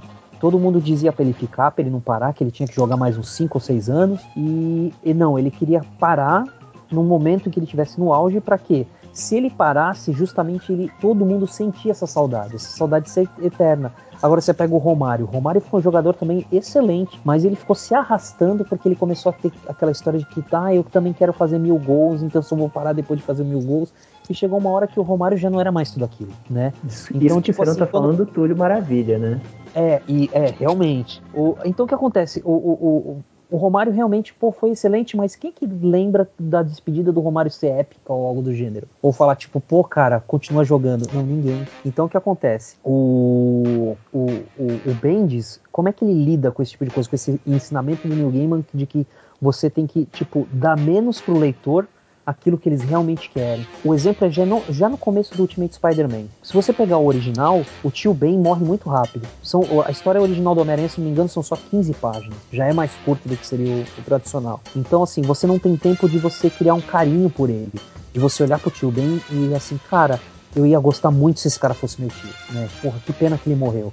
Não, cara, o- no Ultimate Spider-Man, o tio Ben só vai morrer na quarta edição. Então o que acontece? Você tem quatro edições, você passa quatro meses criando um carinho por ele. Quando ele morre, você sente. Mesmo você sabendo que ele vai morrer, você fala, não, cara, você sente com o Peter junto e com a Tia May a, a morte do personagem, tá? Então, esse lance do, do, do Ben de ser, entre aspas, vou colocar entre aspas, né? Lento, eu acho que é uma qualidade muito grande dele. E, e é porque ele, ele, ele desenvolve os personagens, ele desenvolve as situações muito bem. E o lance dele ser verborrágico em alguns momentos, eu acho bacana por quê? Porque você tem pessoas que são mais retraídas, são mais tímidas, falam menos, e você tem aquelas pessoas que falam demais, cara. Olha o Galvão Bueno, por exemplo. É um cara. É um cara. É um cara cuja função é falar bastante e o cara já fala demais para um cara que tem que falar bastante, entendeu? Você existe essas pessoas assim. Então ele contrabalanceia muito bem é, a, a Gwen Stacy, que é aquela personagem que não fala tanto, com outros personagens que falam demais. Ele equilibra. A Tia May não fala tanto, entendeu? Tem outros personagens que não falam tanto. O próprio Norman Osborn dele já é um cara que não fala tanto. Então ele contrabalanceia entre personagens que, que falam demais com personagens que falam de menos. Então eu acredito que ele encontra um, um- um equilíbrio muito bom aí, que já não ocorre tanto justamente nos Vingadores citados pelo Victor. Entendeu? Eu gosto, dos, ao contrário do Victor, eu gosto dos Vingadores dele, mas eu acho realmente que ele é de um, um material mais fraco do bem. Em relação ao Demolidor, em relação ao Homem-Aranha e outras coisas que ele fez. Realmente mais fraco. O X-Men dele eu gosto até também. Eu achava que o problema dele era com equipes, mas o X-Men dele, tirando o finalzinho da saga dele, da fase dele dos X-Men, pra mim também foi, foi bastante, foi bem legal. Eu acho que na, na fase dos Vingadores eu lia um pouco mais e achava um pouco mais interessante, porque o Homem-Aranha, na mensal dele, estava muito fraco. E o Homem-Aranha dos Vingadores era divertido, sabe? É, eu acho que esse que é o ponto. Mas o Ultimate eu li bastante também dele. O Tem- Bendis foi o. Eu, eu dormi uma vez ali numa revista. Chuta aí de quem foi, é, quem era o roteirista. O Era uma história do Demolidor que ele ficava olhando pra cara do outro. Ah, o Vitor não. Uma história do Demolidor que ele ficava olhando pra cara do outro lá, conversando. Onde os personagens, pra atravessar a rua, ele levavam 20 edições. E fazia isso Dragon na última Ball, né? página. Eu Dragon costumo Ball, comparar. Eu, eu costumo parar. A Dragon Ball tem ação, pelo menos. É repetida, mas tem. É, eu costumo comparar o, a- o Kill Bill. Kill Bill 1 é de um roteirista normal e o Kill Bill 2 é do, é do Bendis. Aquela história chata, as paradas, em 5 segundos, terminou. Mas o quê? Ah, terminou já. Tanto que a Jessica Jones dele, a história dela é uma bosta. Não- Até conseguiram tirar muito do, pra fazer a série. A história chata. É, eu não sou muito fã da, da série dela, não. A revista nunca li, não. Ah, não. Ó. É do mesmo estilo, 5, 20 páginas por edição, 19 um olhando pra cara do outro. 5 ela na outra página ela dá um passo, aí na outra edição mais 20, 19 páginas eles continuando olhando. Aí ele dá outro passo e assim vai. O Magari tem a característica de ou ama ou odeia, né, Magari? Pessoal. E sem contar que vocês falaram dos Vingadores do Bendis aí, foi exatamente na fase dele que eu parei de ler, numa parte que eu lembro como se estivesse lendo agora, que era ele fazia as duas equipes das 50 mil versões dos Vingadores que tinha. Nas duas revistas, os Vingadores estavam enfrentando um vilão diferente. Tinha personagens dessas duas equipes ao mesmo tempo, no mesmo lugar, acontecendo ao mesmo tempo. Ele caga pra cronologia, também tem isso. Ele faz a cronologia dele. O que ele não se encaixa, ele. Ah, que se importa. É a minha, é que vale. Isso eu já ouvi, eu nunca peguei pra analisar, não, mas já vi muita gente reclamando essa questão de É tipo a, cronologia. a minissérie Guerra Civil. A história é legal? É, mas se você pegar os personagens lá, não tem um que se salva de você reconhecer o personagem na hora. É todo a agido Guerra de Civil? forma estranha. Oi? A Primeira Guerra Civil? É, a dos quadrinhos. Sim. É. Eu, eu já vi algumas pessoas reclamando disso. De, mas assim, não é exclusividade do Bendis, né? Mas é, como ele escreveu mais, talvez seja. Ele tem mais revistas escritas, talvez isso seja identificado mais facilmente nas histórias dele. Mas eu acho que bastante roteirista no pós anos 2000 tem isso de eu quero escrever uma história do Demolidor. Na minha visão, o Demolidor é desse jeito, então eu vou ignorar os dois roteiristas anteriores e trabalhar com o Demolidor dessa forma, né? Queria ver alguém fazendo a visão do Demolidor. Eu tava vendo essa vindo. Eu O Demolidor não. Tristeza. Mas Nossa. É. talvez, talvez, ah, talvez seja isso, né? Porque o Bendis ele tá escrevendo bastante coisa, né, dos anos 2000 pra cá. E o pessoal repare isso mais nele, né? Isso de ignorar um pouco do, do não, que o veio Emílio antes. citou o Pelé, então o Bendis é. Não, o exemplo que ele deu é tipo o Romário. Não parou no auge. Ele tá caindo. Já tenho visto mais gente além de reclamando. Aqui eu Assim, é quando, mesmo. quando, quando você aparece mais, é, corre o risco de mais gente reclamar, né? Porque o Bendis escreve demais e, e, e- e- e escrever o volume de histórias que ele escreve e não cair a qualidade, entendeu? Que é, é lógico que em alguns momentos ele deixa cair um pouco. Mas eu acho que a, a consistência dele é muito forte. Pelo menos eu acho, minha opinião, entendeu? Eu acho que ele tem uma consistência muito forte. Chegou uma época que ele, ele chegou a escrever, se eu não me engano, quase 40% dos títulos mensais na Marvel durante uma época, durante uns dois anos. É, é quer, mais. dizer, é uma- quer dizer, quase metade do universo Marvel durante uns dois anos era ele escrevendo, cara. Ele manter a qualidade das histórias com tantas revistas mensais, cara, é só um ET, cara. É, um alvo maior é mais fácil de acertar, né? Né? Mas então, tem mais algum roteirista que vocês querem comentar ou a gente pode caminhar pro final aqui? Vocês já viram uma, uma fanfic que tá saindo? Que uma Ah. moça tá fazendo, chamada Hannah Blumenreich, chama Spy Daisy. Putz, eu pensei que ele ia falar Pony Parker, mas. Não, essa, essa é mais nova. Tem uma, uma moça, chama, ela chama Hannah é, Blumenreich, não sei como é que fala, mas escreve-se mais ou menos desse jeito. Ela faz um, um zine chamado Spy Day Zine e é muito legal. Vale a pena dar uma olhadinha. É uma coisa completamente bem parecida com fazer com o Pony Parker mesmo. Uma coisa totalmente pirata e tudo mais. Ela escreve a historinha do Homem-Aranha do jeito dela. Um desenho bem simples, um aranha bem adolescente. E tem, tem acho que umas 20 páginas mais ou menos que ela já fez. Tem uma, uma historinha.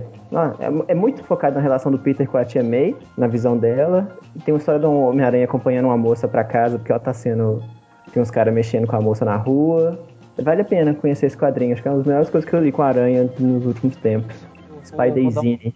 Eu acabei de achar aqui, eu vou dar uma lida depois. Vou colocar o Pode. link no, no post pra quem quiser. Quando o ver. Eric pe- pediu pra falar de outro roteirista, eu comecei a gritar aqui desenfreadamente, mas aí eu percebi que estava no mudo.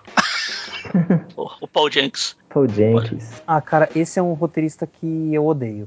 Ah, não. Era, era que valia a pena acompanhar a aposta também fétida da revista mensal na época do cara que eu não quero comentar lá. Do Inominável. Nossa, eu E é por vontade- causa dele que eu ainda mantenho as revistas aqui, senão eu já tinha ido pro lixo, tipo as, as do outro que eu, eu rasguei, fiz questão de rasgar. Nossa, eu tenho Cara, vontade de limpar a bunda com as revistas feitas pelo Paul Jenkins. Temos dois Jenks- inimigos O. Jenks é o que ah, conseguia realmente entender o que era o Aranha, essa história dele. Tem ah, várias histórias fechadas, pequenininhas, que mostram que o Aranha não precisa ser esse débil mental retardado que os roteiristas atuais acham que ele é, e fazer uma mega saga a cada cinco minutos, que é a história do... A gente tava comentando um- no dia dessa gravação no grupo do Aracnofan, e começou a comentar, foi surgindo a história de que tinha um garotinho negro que gostava do Aranha, ele imaginava que o Aranha era um personagem negro, tem a Ele umas história histórias do... bem boas. Tem uma história de Calvin Haroldo, lembra dessa? exatamente. Que é o Ben com o Peter. Peter, tem a do. Que o Verme, Men- Verme Mental não, o, o mestre dos bonecos lá pede pro Peter matar, fazer a eutanásia nele. A do Verme Mental mesmo. O, o Paul Jenkins, eu gosto de algumas histórias dele, principalmente as histórias fechadinhas, essas que eram uma edição só, rapidinho, resolvia tudo Sim, ali. exatamente. Mas eu tinha um pequeno problema em fazer o Peter chorar demais. E tinha o desenhista na época, que era, era o Mark Buckingham, parecia bastante com o Chris Bacall no início de carreira. E ele fazia, ele também tinha um desenho que parecia muito emotivo e tal. Os dois, às vezes, pra mim, incomodava um pouquinho. Tinha umas três edições que terminavam seguida com o Peter chorando do nada, Ah. e muito deprimido. Isso me jogava muito pra baixo. Mas essas historinhas que fugiam disso um pouquinho, que era uma edição assim, que falavam. É como se o editor falasse pra ele, ó, você tem essa edição fechada, pode fazer o que você quiser. E ele fazia uma historinha fechadinha e tal, era, era legal, cara. Ele tinha umas coisas legais, tipo o Peter tinha um queijo na geladeira, chamado Kevin. Tinha o, o, o elenco de apoio que ele colocou na época do Peter da, da, da- com o, filho do Robert, do Rob, e tinha as vizinhas também. Tinha muita coisa legal nessa fase. Tem algumas coisas que eu, que eu não gosto tanto, essa coisa de chorar principalmente.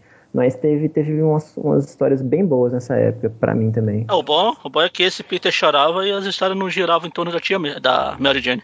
Já era. Eu, eu no começo que dessa fase, acho que a Mary Jane tá até morta, eu acho, né? Ele acha que ela tá morta. Eu Devia ter lembro continuado. que. É, no começo dessas histórias ele acha que ela tá morta. A primeira história de todas é ele na, na cova do tio Ben, conversando com ele a história inteira. E a capa dessa história, eu lembro, é um aranha, tipo, abraçado com a teia, com a cara de choro, sabe? É o que eu tô falando. Eu tinha muito problema com esse aranha chorão dele, assim. Era muito forte isso. Eu acho que o Paul Jenkins ele, ele tem ideias ótimas, mas ele falha miseravelmente na execução. Meu problema com ele é esse. Eu, realmente esse negócio do aranha chorão, chorão me incomoda demais, cara.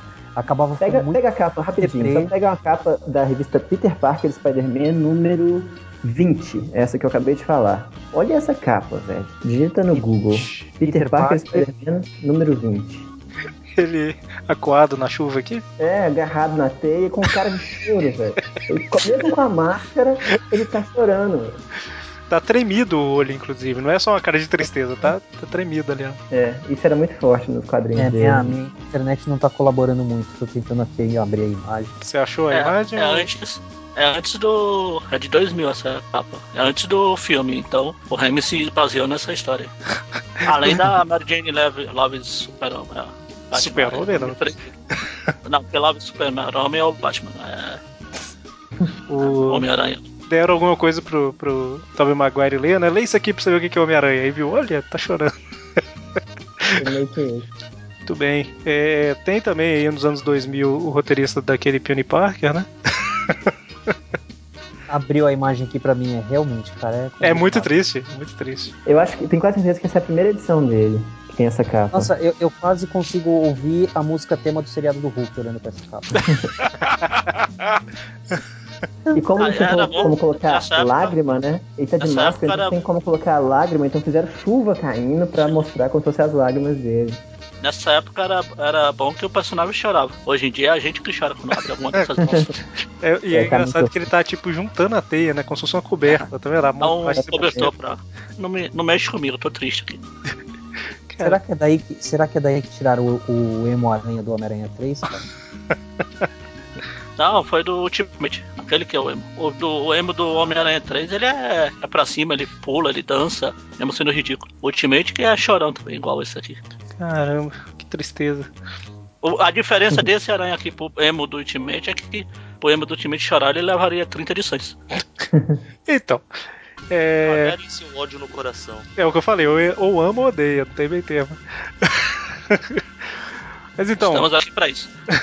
fechamos por aqui? Fechamos, acabou, comentário? tchau. Não, não, se vocês comentaram do Verme lá, tem que comentar pelo menos desse último aí, Ah, do atual, atual. da slot. Que é o que eu falo. As histórias deles são ruins, mas são histórias ruins do Aranha. O outro que vocês falaram lá, nem do Aranha. um personagem aleatório, aquele inútil. Da slot eu tenho uma. um- o que eu tenho contra o- o- as histórias dele não é nem necessariamente culpa dele, é mais decisão, decisão editorial da Marvel de vamos ignorar tudo que o Homem-Aranha é e voltar ele com 20 anos de idade. Sim, tanto que quando deixam ele trabalhar sossegado, ou melhor, quando ele deixa os escravos chineses dele lá, que ele guarda no porão, fazer as histórias, as histórias ficam boas. Tipo a minissérie do Aranha com Tocha Humana, essa É, renova muito seus boa. votos. É, assim, o, o que eu vejo do, do slot, assim, eu não acho que ele escreve tão bem. Ele, ele dá umas emboladas boas na, nas revistas dele, ele dá uns spoilers do que tá por vir direto. Ele tem uns defeitinhos na escrita mesmo, né? no- independente do que a história vai contar, ele tem um, um- Eu acho que ele tem um pouquinho de defeito nesse ponto. É Mas. Mas assim, o- os principais pontos negativos na fase do Dan Slott, na minha opinião, é esse Peter, que não é o Peter que a gente conhecia, é uma versão dif- é um Peter de outro universo aí, que é o- esse que ele nunca casou É com o a que eu Jane, falo. que ele é mais O novo. que morreu no fim da saga do clone foi o Peter. É um Peter de 28 anos que sai só com cueca de teia pela cidade, sabe? Tipo, é muito diferente do que a gente conhece. Esse é um que ponto. leva horrorosa. sermão, é o que leva sermão de um jovem humano falando que ele tá muito idiota pra levar as coisas a Exatamente. sério. Que nenhum, ninguém, nenhum outro herói é, respeita, sendo que Não, no não. passado eles. Não é jovem mutante, é jovem inumano. Ah, sim. É, é um Homem-Aranha que ninguém respeita, sendo que no passado o Homem-Aranha era referência para os outros heróis, né? E então um ponto é esse do Peter mais imaturo, mas é decisão editorial. É retardado. E o segundo ponto Vou usar as palavras. E o segundo ponto é essa necessidade de sempre ter uma mega saga pro personagem que é de salvar o mundo, que não é uma coisa que eu acho que combina muito com Homem-Aranha. Mas também é, é decisão editorial, né? Então, é, as histórias dele são razoáveis. Muita gente não gosta, odeia Homem-Aranha Superior. Eu acho Isso interessante. Acho interessante. Nem sei do que você tá falando. Considero que é outro personagem, não é o Homem-Aranha, mas acho interessante. Não, é o Homem-Aranha, É não é o. Peter. É, exatamente. Não é Tipo o Peter que tá. É, o- é o que eu sempre penso. Se o Octopus virasse o Homem-Aranha, seria aquilo ali. Nesse ponto, tá coerente. Né? Não, for, não deixa de ser ruim. É, Só não precisava ser tão longo também, né? Podia Também, é. durar umas duas edições só. Poderia ser mesmo. Tipo o Kraven. O Kraven virou É. Homem-Aranha Ah. por duas edições lá, pronto. Poderia Provou que era melhor que o Aranha já era. Poderia ser menos e poderia sem ser, Humberto, sem ser sem Humberto Ramos. Né? Podia ter Sim. só a piadinha do Octopus quando ele descobre que o Peter não tem doutorado. E aí ele, como assim não tem doutorado? Eu não consigo viver num mundo em que eu não- as pessoas não me chamam de doutor. ele vai fazer o doutorado. Aí eu só por isso, sabe? Duas edições ele fazia isso. né? O resto voltava ao normal e É, pronto. pro- prolongaram muito? Mas assim, eu não acho o Dan Slott um roteirista, um mega roteirista, mas o, eu acho que a maioria dos pontos negativos que todo mundo fala dele não é culpa dele necessariamente, é editorial da Marvel. Né? Ah, eu acho que assim, o Dan Slott é a Marvel me mandando um recado. Olha, você acha que o Paul Jenkins é ruim? Olha esse cara aqui. Pronto, já fizemos as pazes de novo, viu?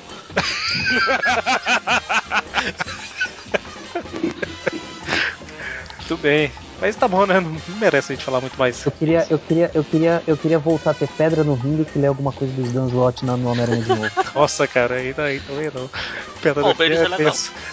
Bendis é até legalzinho. Tu mudou a opinião do Magari. Não. é, falou mal do Dan Slott, vamos, vamos nos unir pra falar mal do. É tipo o inimigo do meu o inimigo é meu amigo. Entendi.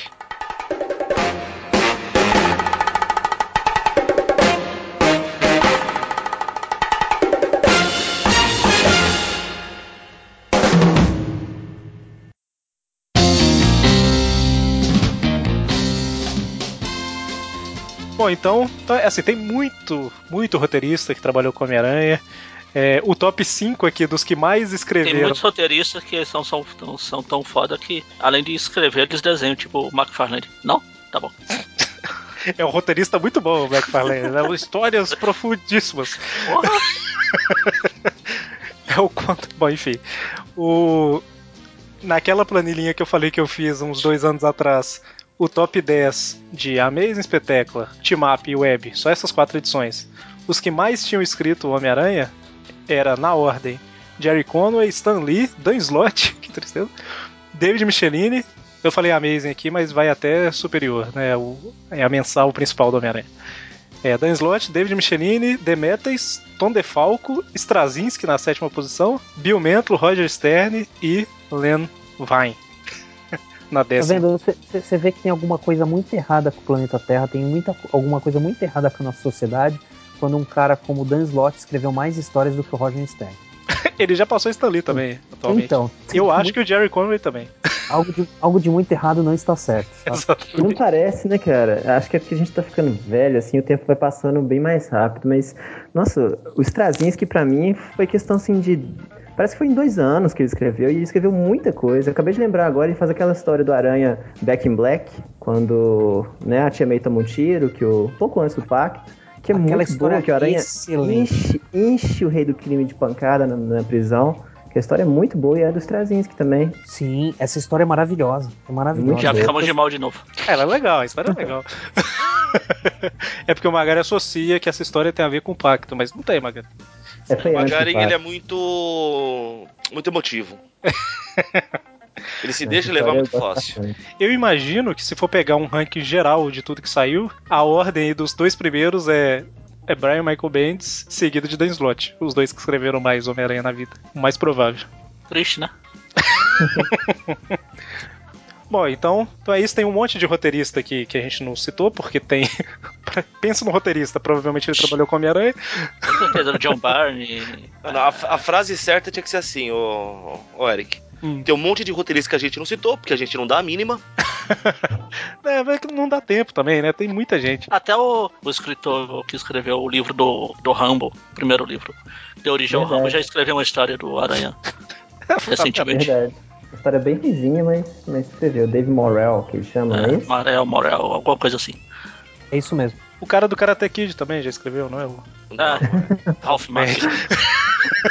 Não, sou, não é ele não, ele era editor. É, é- é a piada, a piada é falar que é. É o Magari se esboqueia, então tô. Claro que é. Ele, fa- ele escreveu as histórias fazendo a posição da garça.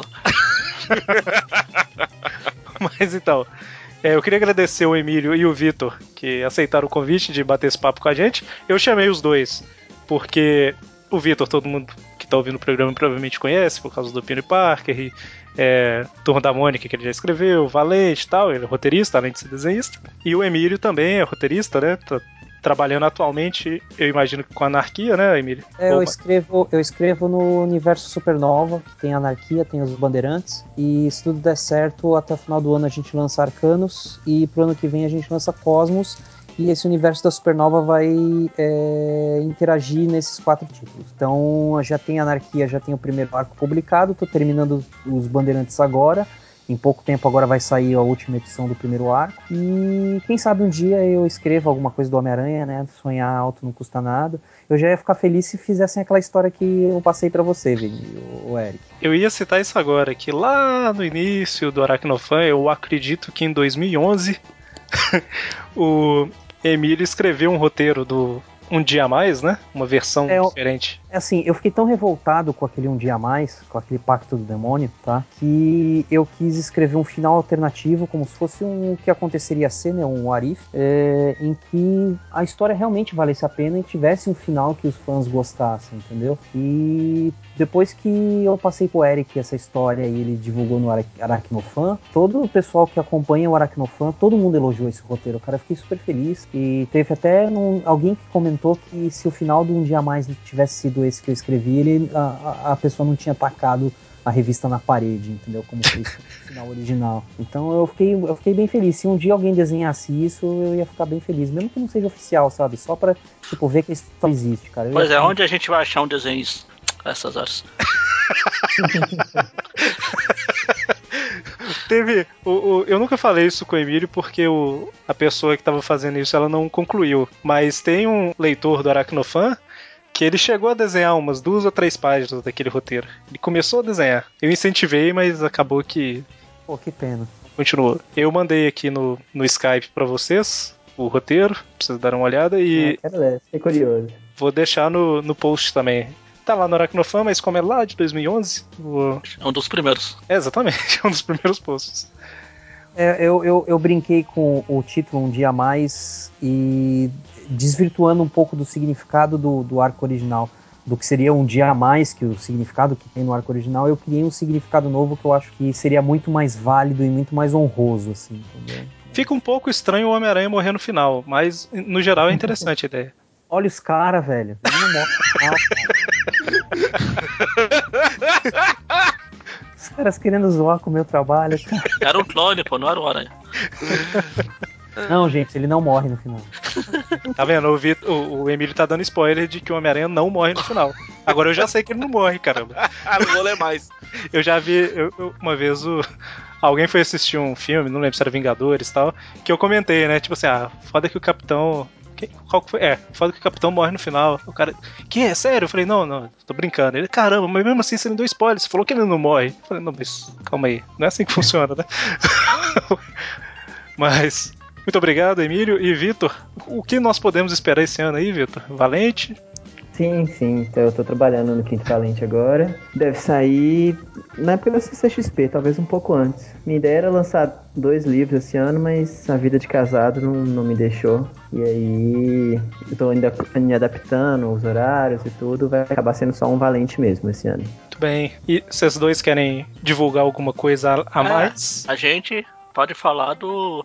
Ele não tá aqui, mas do vídeo que o Everton fez exatamente falando. O top 10 de roteirista dele que tá lá no nosso canal no YouTube lá. Sim, vou linkar Ele aqui fez um também. vídeo falando dos roteiristas dele. Acho que ele falou muito, muito simples lá, ele deu as ideias dele. Mas tá lá. Muito bem. Bom, então ficamos por aqui.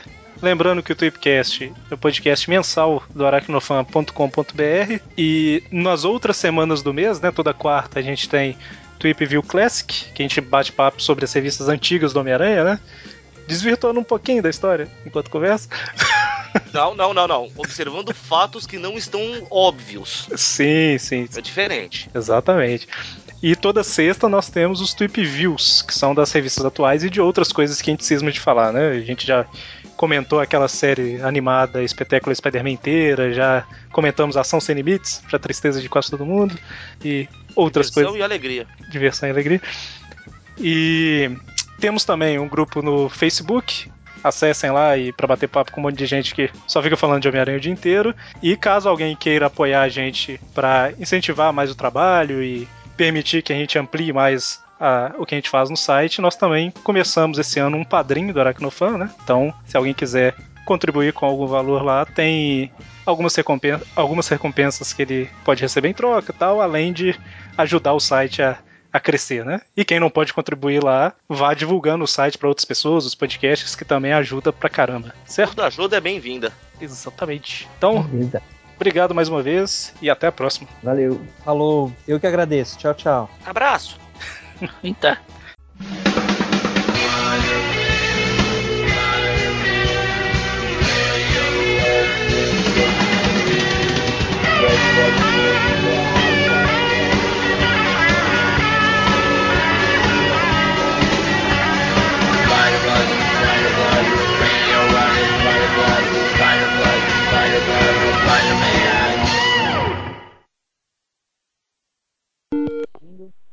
Oi, Hello. oi, Magari. Oi. Tô dormindo ainda. Deixa eu acordar primeiro. Oi, oi. O, o Vitor entrou com, com trilha sonora própria. Oi. Oi, tudo bom?